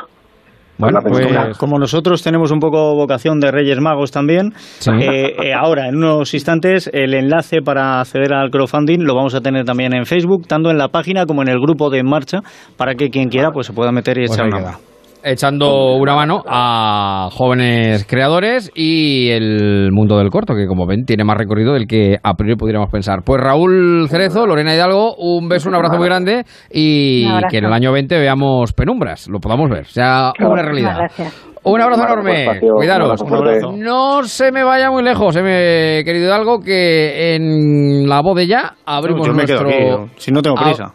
Ah, se ha puesto un corto de tres minutos. Eh, que enseguida vamos con nuestro lobby. En marcha. En marcha. Javier Ruiz. Garnachas centenarias de San Martín y Navalcarnero. Blancos que te sorprenderán. Tempranillos de Arganda, Colmenar de Oreja, Chinchón, Aranjuez. Los vinos de Madrid llevan todo este año dando mucho que hablar. ¿Todavía no los conoces? Estas navidades pide y regala un vino de Madrid. Denominación de origen Vinos de Madrid. Los nuestros. Onda Cero en Navidad. Felices fiestas. Onda Cero. ¡Liquidación total final de año en Ocasión Plus! ¡Más de 3.000 coches con descuentos y ahorro de hasta el 20%! Compra tu utilitario berlina todoterreno o familiar con el descuento más brutal del año. ¡Ocasión Plus! Liquidación total solo hasta final de año. Siete centros en Madrid. Visita ocasiónplus.com y localiza tu centro más cercano. Ocasión Plus. Abierto sábados mañana y tarde y domingos mañana. Carlos Tartiere, Asturias tradicional. El mejor cabrales, fabada y faves con mariscos, cachopo y sidra. Mucha sidra. Carlos Tartiere, calle Menorca 35. Restaurantecarlostartiere.com. Onda Cero Madrid 98.0. Gilmar presenta Los Altos de Puerta de Hierro, un exclusivo complejo residencial de cinco viviendas con impresionantes vistas a Madrid. Áticos, bajos con jardín y chalets pareados de 5 y 6 dormitorios. Los Altos de Puerta de Hierro. Infórmese en el 91 771 77 77 o en gilmar.es. Gilmar, de toda la vida, un lujo. Un año más te hemos informado con rigor e inmediatez. Están sucediendo acontecimientos importantes en Venezuela, lo venimos contando minuto a minuto. Leopoldo López ha sido Ya está extinguido el incendio de Notre Dame de París, las llamas se han llevado la El aguja. rescate del pequeño Julen ha puesto fin a casi 13 días de trabajo hasta el... Irán finalmente le ha contestado a Florentino que acepta hacerse cargo del equipo. Nos has escogido por credibilidad, pluralidad y cercanía. Se aleja la posibilidad de Brexit duro. Es más, no hay que descartar otro referéndum en el Reino Unido. Estaremos atentos a la reacción del independentismo en las calles de Barcelona, convertida en escenario. Los chalecos amarillos y los taxistas franceses eh, es firme la intención de ustedes de bloquear la frontera. Gracias, un año más, por elegirnos cada día para informarte y entretenerte. Campeones del mundo por segunda vez. Oro para la selección española de baloncesto. Juntos, la Navidad es mucho mejor. Te mereces esta radio. Onda Cero, tu radio.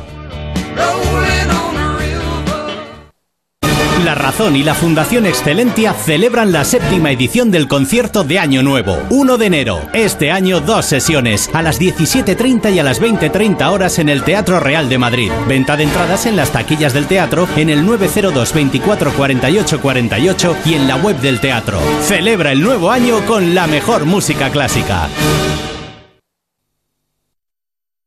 Oye, taladro, ¿cómo llevas tú lo de Reyes? Pues fantaseando con que me regalen aún manitas, así me convertiría en su mano derecha. Ay, todas las herramientas igual, aspirando a ser el regalo perfecto de alguien. Ven al Leroy Merlin y descubre las mejores ofertas en herramientas hasta el 7 de enero. Leroy Merlin, da vida a tus ideas. Onda Cero en Navidad. Felices fiestas. Onda Cero. Ponte en marcha con Onda Cero y Javier Ruiz. Tuki, tuki, tuki, tuki. Tuki, tuki, tuki, tuki. Apúrate, mi burrito. Vamos a ver a Jesús. Con mi burrito sabanero. Voy camino de Belén. Mi burrito sabanero. Voy camino de Belén. Si me ven, si me ven, voy camino de Belén. Pues eso es lo que hacemos nosotros, ir camino de Belén, siguiendo la brújula a la que llegaremos a las 11 de la noche. Pero hasta entonces, bueno, Hidalgo sigue por ahí, ¿no? Eh, Por aquí sigo, no sí, digo que ha cambiado muchísimo la cosa, ¿eh? ¿Por Que qué? antes de- ¿Por de- hombre, de la burra rin rin al burrito sabanero voy camino de Belén. Ha cambiado mucho, ha cambiado mucho el cuento. Eva María de Jesús, Martínez Balbanuza Bascal, Froilán de todos los burritos. ¿Qué tal? Buenas noches. ¿Qué tal? Muy buenas noches, Javier. ¿Qué tal? ¿Cómo te Buenas noches, vida? Emilio. Pues muy bien, seguimos con la Navidad en marcha. Y además, ah, dime que no, Emilio, eh, tú que has hecho muy bien el acento ahora así como latino, uno escucha este villancico y se viene arriba. Claro, Es que así no, estamos- no hay más opción, no hay más opción. Así estamos todos bailando ahora mismo. Claro. Voy, voy a contar una cosa. Voy a contar un- una cosa políticamente incorrecta. Yo este villancico lo conocí hace tres años en Navidad porque de pronto, para un programa de, de lo que era Valdepeñas en la Onda de Nochebuena, vino Alfredo Castillo de Weatherman con sus hijas y me lo cantaron en directo. Que yo no tenía Ah, ni idea del burrito claro. sabanero ni nada parecido. El maravilloso mundo de las hijas y de la infancia. Es un villancico es- muy tradicional, es estoy enganchado en- desde entonces, ¿eh? Sí, en el otro lado del charco sabanero. y los niños les encanta, ¿eh? Este villancico. Sí, no sí, me extraña. sí, que, sí, sí, así que hay es. múltiples versiones. Bueno, saludo a Francisco García Egea, que está por aquí en el grupo de En Marcha, a Luisa Cantó, a Hanna Darna, a Rafaela Silvia, Sebastián, Sebastián, Sebastián Marín, ¿qué tal? Muy buenas noches, señor Marín, ¿cómo Pero, estamos? ¿cómo estamos? Muy buenas noches. Yo, que confieso que no estoy en Facebook ahora mismo, ¿eh? No, no, bueno, yo nosotros sí, nosotros Pero tenemos en la. No, no, no, digo que yo, que en este momento que no, que no, que no soy yo ese Sebastián. Ah, no, no, no, ya, ya, ya, ya, no, no, es que me ha venido muy bien porque el oyente se llama Silvia Sebastián y ya me vale eh, de Pino bueno, Puente, bueno, sabe usted bueno, que bueno. nosotros hacemos todo encadenado, como el libro del que hablábamos antes, y hacemos pues eso, Se- Se- Sebastián Marín. Eh, ¿Todo bien, querido Marín? Razonablemente bien. Eh, eh, digo que estabais hablando del burrito sabanero. Eh, Eva, estoy contigo. Uno se viene arriba. Es verdad que uno también baila hasta la música del telediario, hasta la, eh, la música de las noticias de Sí. Antena 3, con Sí, lo cual... Sí, Marina, es verdad. Los que nos gusta bailar, nos ponemos eh, cualquier No, no, musiquita pero, pero hay que reconocer que llega, ¿eh? Llega, llega, llega el puñete del burrito. Eh, y don Manuel Aguilar, ¿qué tal, don Manuel? Muy buenas noches. Muy buenas noches a todos. ¿Qué tal, cómo está, querido amigo? Pues mire usted, la mar de bien, comiendo con unos amigos. Ah, bueno, le, le hemos levantado de la cena, Aguilar.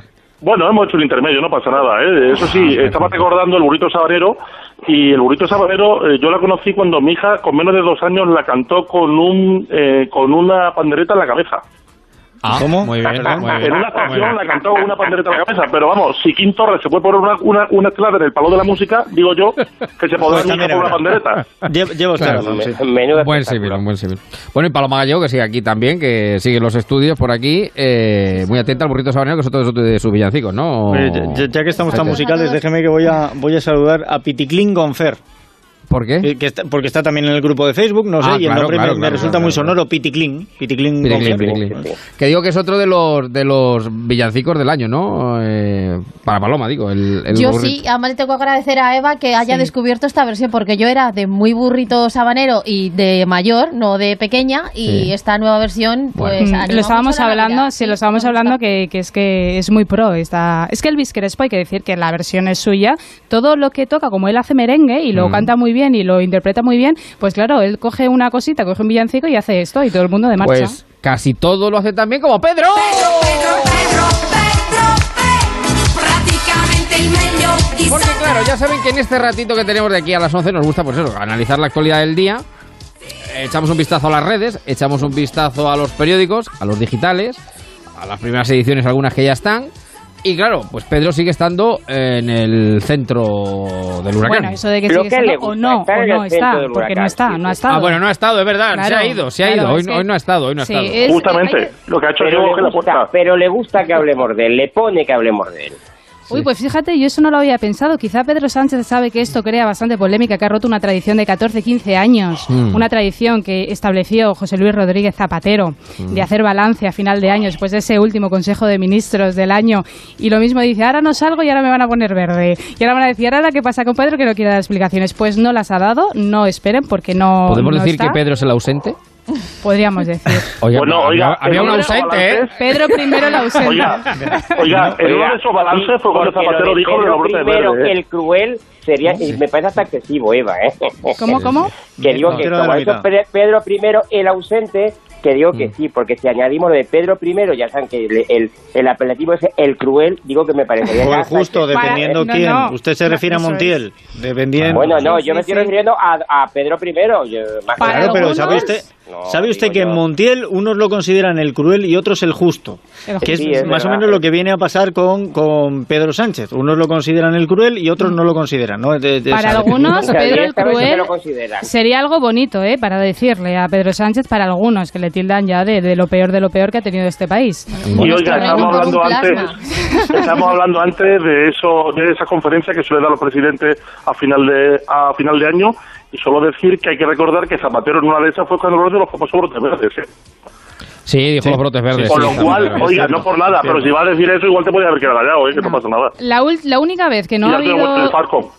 que no ha habido balance de, de año mm, por parte de un presidente, Mm. en este caso en funciones, Mariano Rajoy también en el 2015, porque algunos dicen, oye, es que también estaba en funciones, lo mismo no era muy, muy dado, pertinente. pertinente hacerlo. No, Mariano Rajoy hizo balance de año en el año 2015 Mm. y el único año en el que no se hizo fue Mm. en el 2011, Sí. también por Mariano Rajoy, porque había hacía 10 días apenas que había sido investido como Sí, presidente. pero esa fue sustituida, que me acuerdo perfectísimamente y todos los españoles se acordarán, eh, como que es de noche y son las diez y media, Y que 28. salió el trío La La La, Montoro, de quedado, sí, y no recuerdo quién fue, un 30 de diciembre de 2011 diciendo vamos a cortar esto, vamos a quitar esto, vamos a quitar lo otro, vamos Fátima a meter la tijera Báñez. por aquí. Ma- eh, Fátima Báñez, Montoro y. Guindos.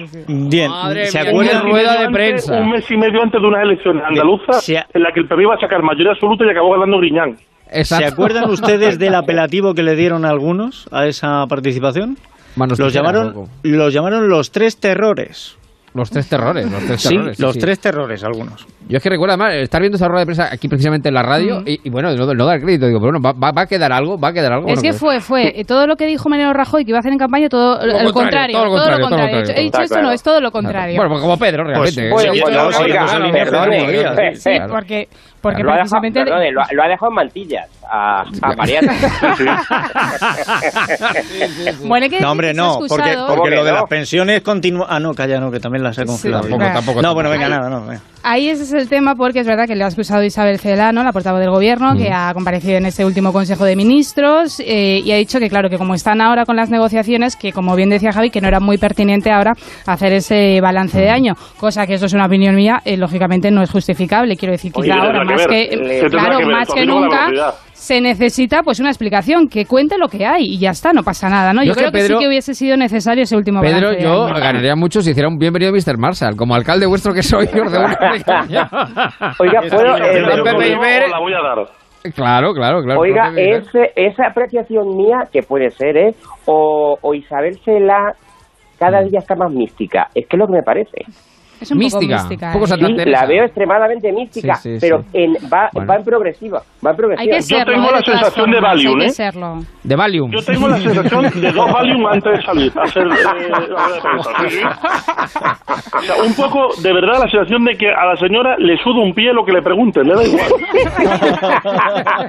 bueno, eh, es una ventaja que, que tiene Carmen Calvo que es capaz de hacerlo sin tomar nada.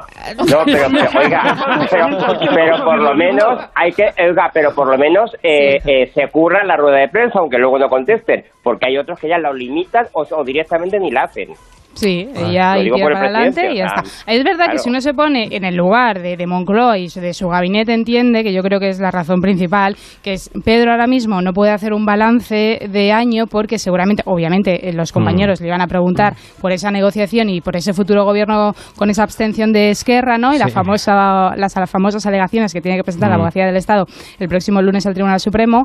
Eh, que yo ver. creo que lo que se ha quedado en Pero Moncloa precisamente para que no meta la pata, ¿no? Para que no diga nada que entorpezca Yo lo veo más fácil. Yo creo que como. Pedro dio, dio tantas entrevistas antes de elecciones, dijo, pues ya, ya he hablado mucho, ya que necesidad hay de hablar, pues sí, porque se acuerdan No, pero ustedes. bueno, como hay tanta prisa también por la investidura, Claro, pues oye, claro, pues claro. una, Bueno, Eva, y por esa no regla de tres, por esa regla de tres, que se monte en el Falcon y se baje el 30 de enero. Bueno, no, lo que nos quedó claro en el programa Pero, de hombre. ayer, que yo creo que fue el resumen de ayer, el programa de ayer lo que quedó claro que el 5 de enero no va a ser porque es el cumpleaños del padre del rey, con lo cual... Eso es, eso es. y le viene mal, le No, viene mal al no descartemos, ¿eh? No Claro. descartemos. Felipe El no está es- para eso, Felipe está para otras cosas. Exacto, exacto, exacto.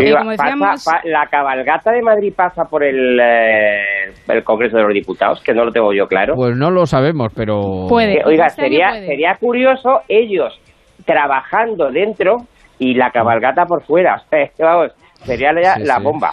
Pensaba que iba a decir Marín que ellos de Reyes Magos, eh, Pedro Para Sánchez, Pablo Iglesias. los No, lo diga, no lo diga. Oiga, se imagina a Pedro, a Pablo y a quien no sea. a Rufián, Claro, Rufián, Rufián, Rufián, Rufián. Rufián, Oh, Rufián. Pero digo yo, para que tiren caramelo Rufián. y le den a Chenique en el ojo, yo lo que faltaba también.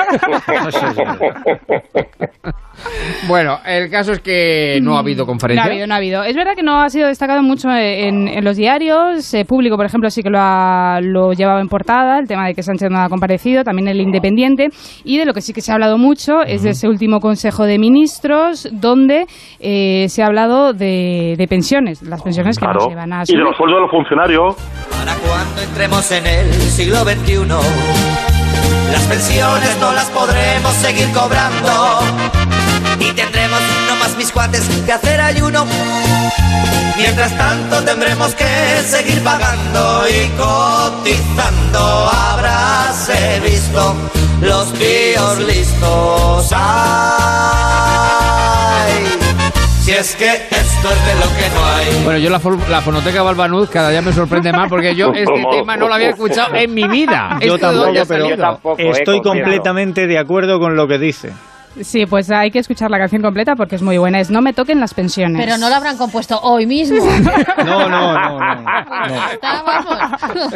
podría, ¿eh? Podría. Ese, claro, como el tema de las pensiones ya llevamos tanto tiempo, ¿no? Con el tema, yo creo que, que ya el tema eh, se compuso hace bastantes años, pero nos vale, nos vale para, para el día de hoy, por ejemplo, porque eh, lo que se esperaba, ¿no? Que este último Consejo de Ministros subiera eh, las pensiones ese 0,9% según el IPC, no se va a hacer. El año que viene se va a quedar eh, congelado hasta que se forme gobierno. Gobierno. Hasta Bueno, que se forme. ver. Luego sí que será de carácter Quizás sea una forma, a ver, llámeme eh, malo, que puede ser, una forma de presión, ser- una forma Claro, de presión de- del Falcón. Por ahí va, por ahí va, por ahí va el tema, por ahí va A el ver, tema. corríjanme Oiga, los que saben de leyes que si me equivoco. Manuel. A ver, primero Emilio y usted- luego Manolo. Y, y usted sabe mucho de esto. Hasta donde yo sé, estamos con presupuestos prorroga- prorrogados. Los presupuestos son ley y hay que cumplirlos. Y los presupuestos que dejó prorrogados eh, Mariano Rajoy dicen que había que subirle un 0,25. Ujú. Hasta Sí, donde yo sé. O sea que congelar tampoco se puede. Claro, Mire, pero ahí en está los el tema. presupuestos, los presupuestos no se prorrogan en los capítulos 6, que son de inversiones, pero sí en el 1, que son nóminas. Y en este caso, o son uno o son cuatro, con lo cual se deben de prorrogar y la subida que está planteada se debería de haber mantenido en este sin ningún tipo de problema. Es decir, si no ha subido Pedro Sánchez porque no ha querido subir, y para mi gusto, como dice Ruiz, es una medida de presión, no es más, ¿eh? se le ha preguntado precisamente lo que dice Emilio a Isabel Cela, porque es verdad que por ley ya se ha establecido que ese 0,25% se tiene que subir a partir Mm. del 1 de enero de 2020. Diazepam, ¿Qué dice? Eh, ¿Qué dice? ¿Qué, qué dice Isabel Celá, no? Que ha contestado que lo que no quiere hacer el gobierno para eh, ahorrar, en este caso, a nivel logístico y a nivel económico, Mm. eh, subir las pensiones dos veces. Es decir, primero ese 0,25% y luego, Y luego lo restante ver, hasta el yo lo que- 0,9 del lo- lo IPC. Por esa la razón. Pero yo también que, creo que es una medida de eh, presión. Qué tonta más sí, gorda. A ver, yo lo veo como medida de presión. Pero luego lo que le he entendido a ella, dentro de su manera de explicar, es Mm. que eh, para no subir dos veces, es decir, y que lo van a Eso hacer, es. pues, que será cuestión de días, de días. Ujú. para no subir dos veces. pero que no está le subiendo una cosa que pesa 30 ningún kilos a una persona sin no. ascensor. Sube Ahí te he visto fina, Paloma. 0,25 y luego el resto. Vamos. Bueno, eh, el caso es que queda ahí, ahí he en visto muy fina es. Paloma, ¿eh? es verdad que lo de, lo de subir dos veces es un incordio, pero votar dos veces o incluso tres, váyanse a saber, pues eh, está bien. O- Oiga, subir dos veces es incómodo si tiene que subir una bombona un quinto sin ascensor. Pero subir las pensiones dos veces no tiene ningún problema. Son dos Vamos. notificaciones en el boletín, sin problema Pregunte- ninguno. Pregúnteselo Oiga. usted a los pensionistas. Vamos, ¿ustedes Pero- recuerdan quién era el malo de hombre rico, hombre pobre? Y Eva no lo va a recordar porque era muy joven. Madre mía, yo no me acuerdo de eso. El malo de hombre rico, hombre pobre se llamaba Falconetti.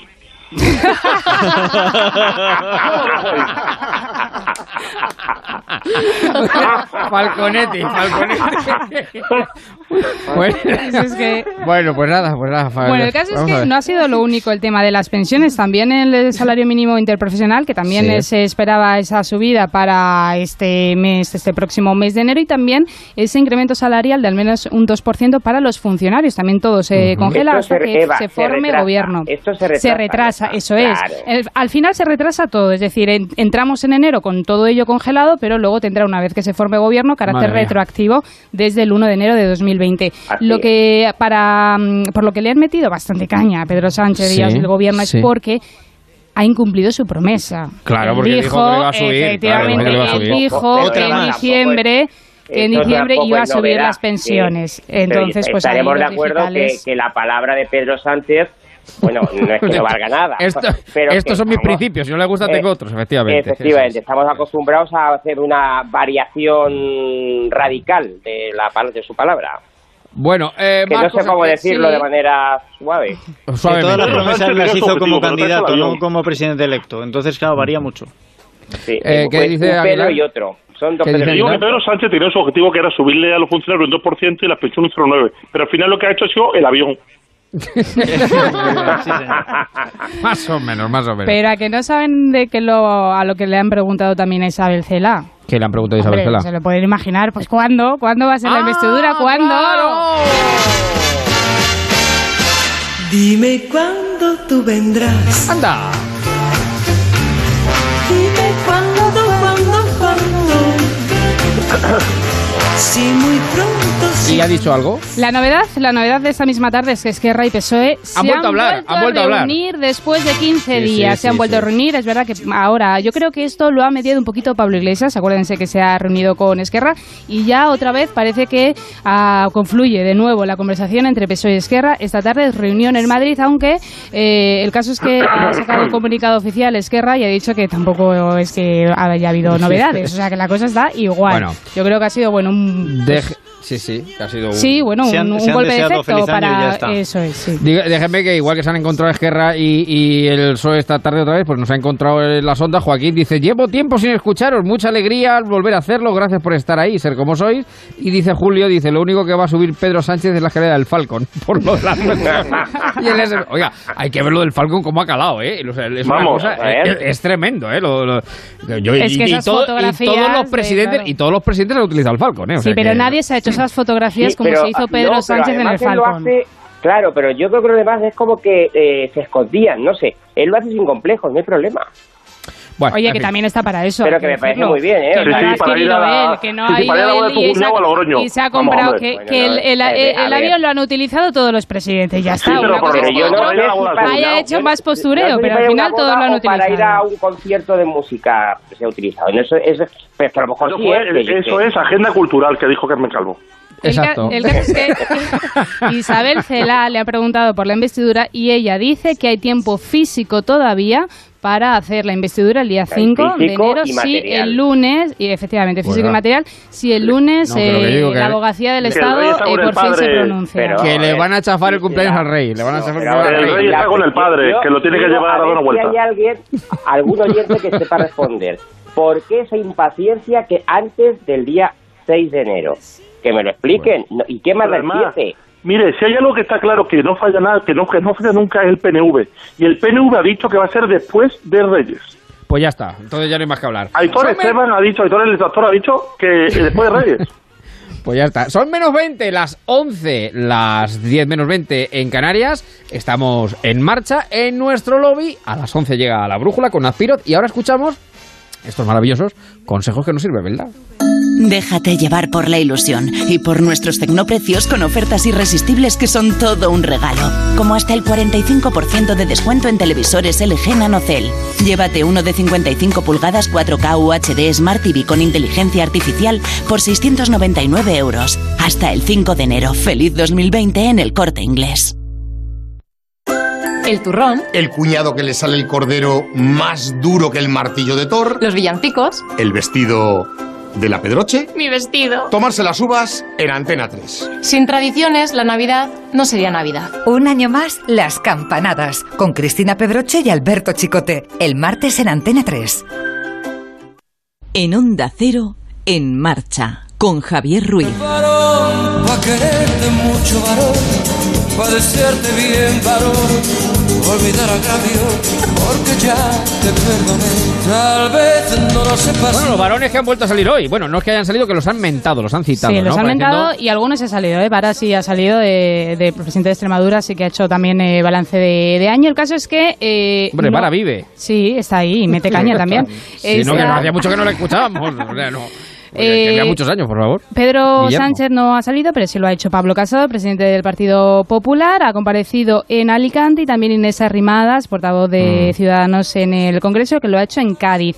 Y eh, bueno, En pues han- En su tierra, en su tierra, ¿no? Eh, Claro, sí, eso de- es, eso es. Es jerezana. Sí, y el eh, caso que, bueno, sus intervenciones, los, Flores, la- los diarios, la- los diarios lo, lo unen, unen a las declaraciones de uno y las declaraciones de otra, y por ejemplo El Mundo titula Casado y Arrimadas se empiezan, emplazan a los varones del PSOE a frenar la locura de Pedro Sánchez, estas son palabras textuales de Inés Arrimadas, y ABC, por ejemplo, dice Casado confía en que la abogacía defienda al Estado y no a los del golpe de Estado, esto también, eh, entrecomillado, palabras de Pablo Casado. ¿Y, y Abascal no está? Abascal de momento no, no Está se poniendo el árbol, Está, está poniendo el tranquilo, árbol. está montando a caballo. Igual tranquilo. estaba camino de Sevilla y se ha tenido que dar la vuelta. bueno, pues El caso ser. es que me ha- a mí me ha llamado la atención también, la, yo lo pregunto, ¿eh? ¿Puede que Pablo Casado de repente se haya convertido en un miembro del equipo negociador del PSOE para formar investidura Porque- y formar gobierno? porque cuando no, A mí, no, a mí lo que me parece, Eva, que Pablo Casado está extremadamente callado. No, no me explico. está callado, pero es que cuando Pero no habla me también no sé si es mejor que siga callado. A, a mí, a mí, a mí, honestamente... Pues lo que ha dicho hoy tiene bastante coherencia, ¿eh? No, me refiero No, a este punto en concreto. Es verdad que él, eh, al final es su papel, es el, eh, bueno, está en la oposición y demás, ¿no? Pero él ha dicho que se podría explorar una fórmula en la que Ciudadanos y Navarra Suma se abstuvieran. O sea, él dice que todavía hay posibilidad de no depender de Esquerra y lo dice el presidente del Partido Popular, que podría él también abstenerse. Claro. Un partido de peso Es que como es vía- el PP. es que la vía Entonces me llama la atención que él esté intentando fórmulas ajenas a su partido para intentar esa Fíjese, investidura a Pedro Sánchez. yo que Vox me Pablo. Casado, pues si usted tiene la oportunidad, tanto que le importa Vox, es país, Vox, tanto Vox- que le importa y España, Vox se puede y tanto que le importa ¿eh? el país, ¿no? Se podría abstener si le preocupa ver, tanto ver, los eh, independentistas. Eva, pero ahí, ahí fíjate que voy a hacer la Todos a la vez no, todos a la vez no. Todos a la vez no. Primero Marín, luego este, No, vamos a ver, yo no, que digo que, que ahí yo sí que entiendo, es decir, eh, mientras eh, Pedro Sánchez no ofrezca nada y siga la coalición con, con Podemos, sí entiendo que, que, que, que Casado no se abstenga, pero eh, creo que eh, debería eh, ofrecer algo a Pedro, ya que Pedro no ofrece nada a él, y bueno, pues que le diga que no, pero pero bueno, por lo menos cúrratelo, pero es que no, no veo que se lo esté currando en, en exceso, ¿eh? Lo, lo siento mucho, pero yo ya no entiendo esto de esa manera. ¿Y cómo lo entiende entonces? No, no, a ver, yo entiendo que quien se quiera abstener tiene que hacerlo, pero ya ni siquiera esperando contrapartidas. O sea, la única contrapartida es Mm, darle mm. un gobierno con más o menos estabilidad a este país Sí. sin tener que pasar por el pacto con los independentistas, cosa que no se va a hacer tristemente, ¿vale? También. Pero eh, no lo va a hacer nadie porque todos quieren tener su posición como oposición, valga la redundancia. No quieren Sí, pues perderlo. fíjese por lo que le pasó a. Rivera, lo que le pasó a Rivera. eh, Ya, eh, da igual, no lo contempla. No lo contempla. Hidalgo, compro Pero, ese eh, argumento si no está Podemos. Ya, Claro, eh, sí, bueno, sí. eh, si Claro, no está que Podemos, diciendo, si mire no usted, Podemos. eh, esto, esto ya está pasando más allá, o sea, ya no es cuestión mm, de que esté Podemos o no esté Podemos. Eh, empieza a ser Bueno, el esa es la vía, que esa es la, eh, esa es la vía pero- 221, esa es la vía 221 Emilio, de Arrimadas. Emilio, el- a ver, Claro, pero Inés Arrimadas con que el 10 votante- diputados, con Pero- todos nuestros respetos a Inés Arrimadas y sus 10 centro diputados, lo que no puede pretender Si es que el PSOE rompa un pacto que ya Bueno, tiene con Unidas si yo- Podemos, que al final es un socio natural, entre comillas, ¿no? Bien, yo creo que si me dejan terminar la frase, hasta van a estar de acuerdo conmigo. Si el problema no es que esté Podemos, el problema empieza a ser que está Sánchez. Si es que ya no te puedes fiar de nada de lo que haya dicho, es que puede hacer cualquier barbaridad. Bueno, que faltan 14 minutos y ha habido otra noticia también importante.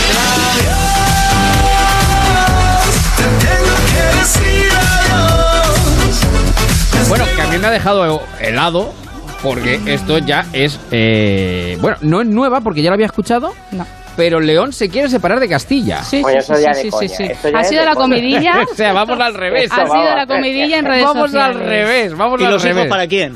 O sea, en ese- en ese- claro, los hijos para quién son. El caso es que el Pleno del Ayuntamiento de León ha aprobado este viernes por mayoría una moción a favor de la autonomía de la región leonesa, que ha sido presentada por el municipio. grupo... Si es el pleno, sido- es un municipio.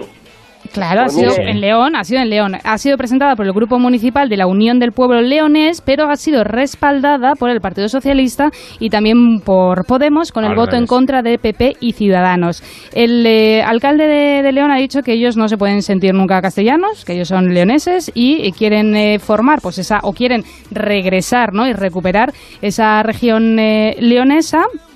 Eh, pues eh, fuera de, de Castilla Y León. Zamora, y el reino de Zamora, que Claro. se salga también. León, claro. Zamora y Salamanca No, no, conformarían... Zamora aparte con Doña Urraca, ya está, Claro, fuera. No, conformaría- Harían pero es esa damos región un paso más, pero es que damos un paso más. Ya no es una comunidad autónoma la que se quiere separar, es que se quiere separar una localidad. Es que cualquier día, Orcajo de Santiago, provincia de Cuenca, también pide No, la no, separación. Pues pido la independencia de la Mancha. Claro, no, el Bonillo, el Bonillo es una nación eh, en el Bonillo Albacete. una Yo ya lo era. Como Oiga, dice, el Bonillo es una nación. Oiga, hubo un, el secretario general del Partido Socialista de Euskadi, que no recuerdo cómo se llama, eh, pero lo dijo muy seriamente, dijo que Castilla-La Mancha era una nación y que no había ningún bueno, pues problema. vale. y claro, Pues yo perfecto, digo, no, oye. una no somos dos, Castilla y La Mancha, claro. Castilla y La Mancha, hombre, claro. Hombre. O sea, esto, claro, y, y Z empieza a sumar naciones y claro, aquí esto es como el mambo. Pero ellos han aprobado la moción y para instar ¿no? a las Cortes de, de Castilla que a ver qué dicen, que eso es otra. Si lo vamos, si lo vamos a sacar de quicio, si lo vamos a sacar de quicio, yo me independizo. Yo, Mire, nadie más, yo, yo soy Mire, independiente y ya como, está. Como decía el padre de Rubén Amón, el gran Santiago, no cae un tonto más. Sí, sí, sí, sí. Pues se les están haciendo hueco, dicho- ¿eh?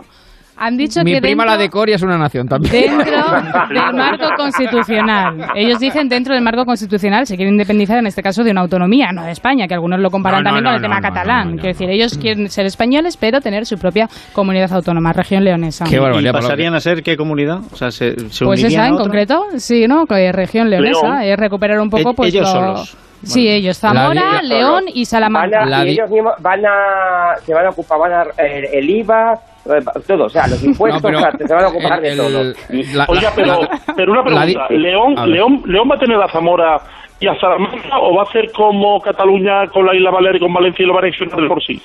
Pues no lo sabemos, es una cosa que... Pero el barrio húmedo lo mantienen, ¿no? ese sigue, ese sigue, ese continúa, efectivamente. Yo, yo les daría un consejo. Más vale ser eh, cola de león que cabeza de ratón. En este caso, cuidado. sí, sí. Sí, sí, eso da para mucho, eso da para Bueno, mucho. pues ha dado mucho juego en redes sociales este tema. Desde Claro. que se ha aprobado esa moción, eh, no ha habido, vamos, en, en el trending topic, eh, tendencia continuamente el tema de, Oiga, de esta independencia de León. eh, bueno, y está aquí Paloma Gallego con nosotros. Estoy pensando que en su día hubo mucha polémica, digo, eh, cuando con el tema de las autonomías, Albacete yo creo que se debería independizar de Castilla-La Mancha. Hala, Bueno. Claro. Bueno, ¿Y a dónde ¿Pero quieres que vayamos? Porque hay una canción de Galicia Calidade que dice el estribillo, si España fuera un donuts, Madrid no existiría y Albacete tendría playa. O sea que si Sí, movernos sí, hacia. Levante... No, en un momento, no, en la, en la Bueno, en un momento se asociaba a Murcia, os recuerdo Eh, que... claro, en, la configuración preautonómica hubo un momento en el que Albacete se asociaba La a Murcia España de las y- regiones, la España de las y- y- regiones. claro, y incluso, e incluso, perdón, eh, Madrid entraba a formar parte de Castilla-La Mancha. La, Sí, eh, España del Bueno, claro, 77, estaba Castilla la 79. Vieja. Claro. Y estaba, Castilla la Vieja estaba la, en La Rioja, ese estaba Logroño y estaba Cantabria. Como baje el Cid, como baje el Cid se van a entrar ustedes. Es que, es que ya vamos a perder el norte y en vez de pedir la independencia de nosotros, vamos a hacer que se independice otro. O sea, Claro. en Málaga se va a votar que se independice Almería. Volvemos a recuperar en Cataluña hasta los, hasta los condados catalanes, de verdad. Oiga, ¿sabe lo que dijo? ¿Sabe lo que dijo? Sí, eh, Hidalgo, Hidalgo, Hidalgo. decir, don Manuel está muy acertado. Me llega por aquí un mensaje de Rufián. Dice que sí, que Albacete se independice, pase a formar parte de Valencia, así son países catalanes. Es por la Esto- feria más que nada. Esto, esto, esto no que, me extraña. esto que Y estamos diciendo. Que- de la Roda, producto Oiga, típico catalán. No, y oiga, y, oiga, y con la gran feria que tiene allí, eso Ruiz lo sabe mejor que yo, pues Sí. deberían los toros. Bueno, no, no, No, eso, puede, imposible, imposible, No imposible, puede, imposible, Madre mía, puede, yo creo que se monta la de la, bueno, la guerra, ¿eh? La guerra Bueno, civil en eso, Albacete. eso, eso, esto que estamos aquí hablando, esto que estamos aquí hablando de, de, de chufla, realmente esto pasó en España ya, o sea, esto ya ha pasado en España, ¿eh? No, no, esto sí, pasó sí, en 1873, en la Primera República, con el Cantón de Cartagena, con los eh, levantamientos que hubo, eh, que el pre- primer presidente de la República, Stanislao Figueras, eh, cuando la Primera República, que son nueve meses, lo que un embarazo tuvo cuatro presidentes. El primero que se estaban debatiendo entre si eran centralistas, federalistas, confederalistas. Dimitió a los dos o tres meses, se fue a la frontera y dijo: Estoy hasta los cojones de todos nosotros. Oiga, Es que claro, a ver Frase- quién lo hace para que todo el mundo esté a gusto. es Frase para la historia: Stanislao Figueras, 1873, Es primer presidente de la. República. Bueno, que Ruiz, ¿le son. digo una cosa como experto municipal? Venga, vamos, por favor. En 20 segundos. Eh, lo que yo no entiendo muy bien es que labore del secretario municipal en ese pleno, porque cualquier moción que se lleve tiene que llevar un informe jurídico. Mm. Y ese informe jurídico tiene que llevar el visto bueno del secretario municipal. Una de dos, o el secretario estaba de vacaciones y se había tomado un par de roscos cargados de anís, no entiendo muy bien que esto se produzca en un ayuntamiento. Bueno, El pues. diazepam es que lo están regalando, ¿eh? Claro, Eh, claro, vamos, claro, claro, claro. Sí, sí. Las digestiones de determinadas cenas son la- lo que tienen. Bueno, Oye, iba- sí, sí, no, yo quería decir una cosa, ya que estamos hablando de León y ayer hablábamos de roscones, ¿no? Que según la OCU el mejor eh, se puede comprar, adquirir eh, en el supermercado Día. Hay otro roscón, concretamente en León, que ojo ojo, eh, os podéis apuntar y podéis comprar uno porque sortean y esconde. Sí, pero sí, eh, tiene pasaporte. un- No. esconde un premio de 10.000 euros. sí, es sí, la sí. famosa bueno, confitería sí. Conrado de la Bañeza. en Grandes León. amigos, grandes amigos de esta casa. Eso es. Entonces, eh, bueno, empezaron con este tema de, de sortearlo en el inicio de la crisis. Empezaron con 500 euros y ya llevan ese premio de 10.000 Bueno, euros. Lo podemos comprar también el- por el- internet a partir del el- 29 de diciembre el roscón. 6 de enero. La El año que viene- es, Sí, el que sí. encuentra el haba paga el roscón. ¿También paga el premio? no, te lo dan, te lo dan. Es que, No, es que ya el año que viene- tontísimo lava. A nuestro amigo Conrado le damos la idea ya que ponga un Falcon y con el roscón y ya está, y no hay nada más que hablar. Bueno, eh, señor Aguilar, usted tiene, tiene una peli, ¿no? ¿Tenía una Tenemos una, película? tenemos una. Claro. Porque estamos repasando, es verdad, que un poco en retrospectiva eh, vamos repasando los estrenos del pasado miércoles, porque este año, perdón, este año, este, Este año, esta esta semana. semana. Ya el martes podrás decir Estoy, este estoy como Sánchez, que- estoy como Sánchez, que quiero todo que pase Estás todo de este balance, año. ya Vamos, de balance. Esta semana los estrenos vinieron el miércoles. Entonces, Sí, ¿con pero nos vamos a ir con una de la semana anterior porque es la que está arrasando en, en- en taquilla, ¿eh? Vamos La, que a la, la banda sonora que estamos escuchando, ¿no? Justo, justo, la ha cuadrado, sí. Mire, Ah, nos, amigo, vamos, amigo. No, nos vamos a ir con algo que empezó hace 40 años y todavía no, no solo no ha parado, sino que está en lo que podríamos decir su momento más álgido. Hay luchas, peleas internas y con lo de fuera entre ellos y al exterior, con un señor bajito, sin pelo y con mucha fuerza que tuvo su momento en los primeros 20 años de este proceso, pero tranquilo, que no estaba casado con la madre superiora que llevaba dinero a Andorra. Y no referimos al asunto de Cataluña, nos referimos al noveno episodio de la saga Star Wars, el ascenso de Skywalker segundo de la trilogía dirigida por JJ Abrams, y esta parte se sitúa un año después de los eventos de los últimos Jedi. Los restos de la asistencia se enfrentan una vez más a la primera orden, in- involucrando conflictos del pasado y el presente, como la discusión entre Torre y, a- y Aragonés. Mientras tanto, el antiguo conflicto entre los Jedi y los Sith llega a su clima, lo que llevará a la saga de los Skywalker a un final de- definitivo, y es que después de un espectáculo visual excepcional y es por eso Uy, uy, uy, uy, uy, Uy, uy, uy. Le, le hemos per- le- le han, le, han, le han hecho ahí. Le han boicoteado, dicho- le han Era por si había spoiler. Ahora- Claro, claro. Ahora, ahora, ahora. Ahora- Ha dicho que, que nos dirigimos a un final, efectivamente. Que se, se ha quedado ahí un Exactamente. Definitivo. A un espectáculo visual y excepcional, emotivo con esos personajes que nos llegaron en los 80 y a los que echamos de menos como a los diputados de esos años. Y a su nivel. Este episodio demuestra que todo, por muy infinito que pueda parecer, tiene un final. Bueno, mm, menos la investidura de Sánchez y el jardín de Irene Montero. Pero lo demás, seguro que sí. Noveno episodio, el ascenso de Skywalker.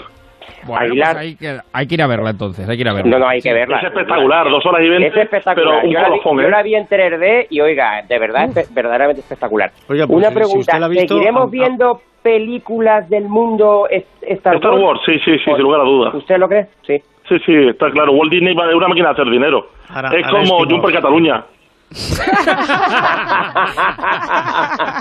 Oiga, no me digan que no tenía su morbo ver ayer a Torra en el Palau de la Música a- con, con- con ese manifiesto independentista en el Palau de la Música donde A mí las comisiones pareció, a corrieron mí me pareció a ríos. ridículo, absolutamente ridículo. Sí, pero Don Manuel lo dice por lo de las comisiones, efectivamente, que haciendo el Palau de la Claro, Música. en el bueno, Palau de la Música no había otro sitio donde esté medio limpio. Sí, sí, sí, sí, sí. Así fue, así fue. Bueno, eh, cuatro minutos para las once, las diez en Canarias. Navidad, Navidad,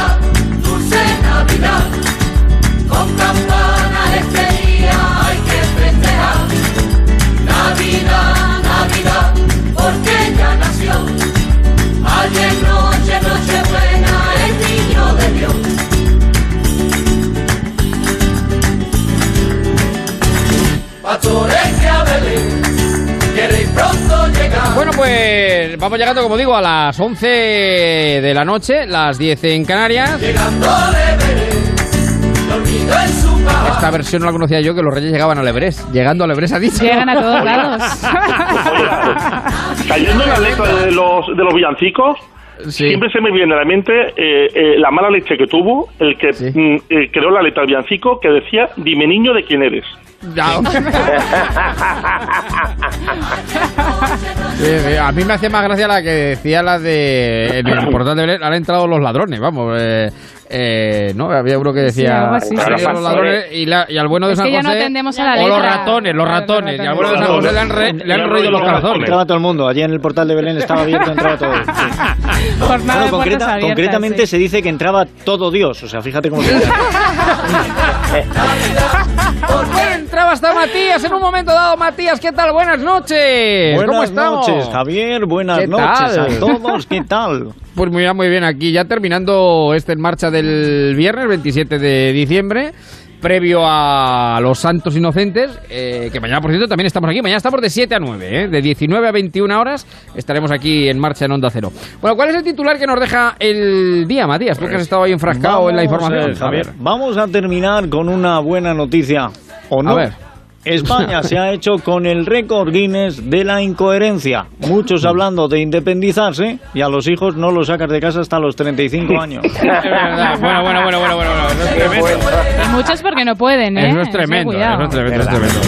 Mira, no Bueno, tenían el espíritu. porque también Sí. se vive muy, muy a gusto al albor de mamá, ¿eh? Mi Mira, papá. a, a, a y porque el alquiler la- está barato. Claro. es que la cosa está, está baratita, sí. Aspiro se fue a los 18 años. Aspiro era, estaba hecho.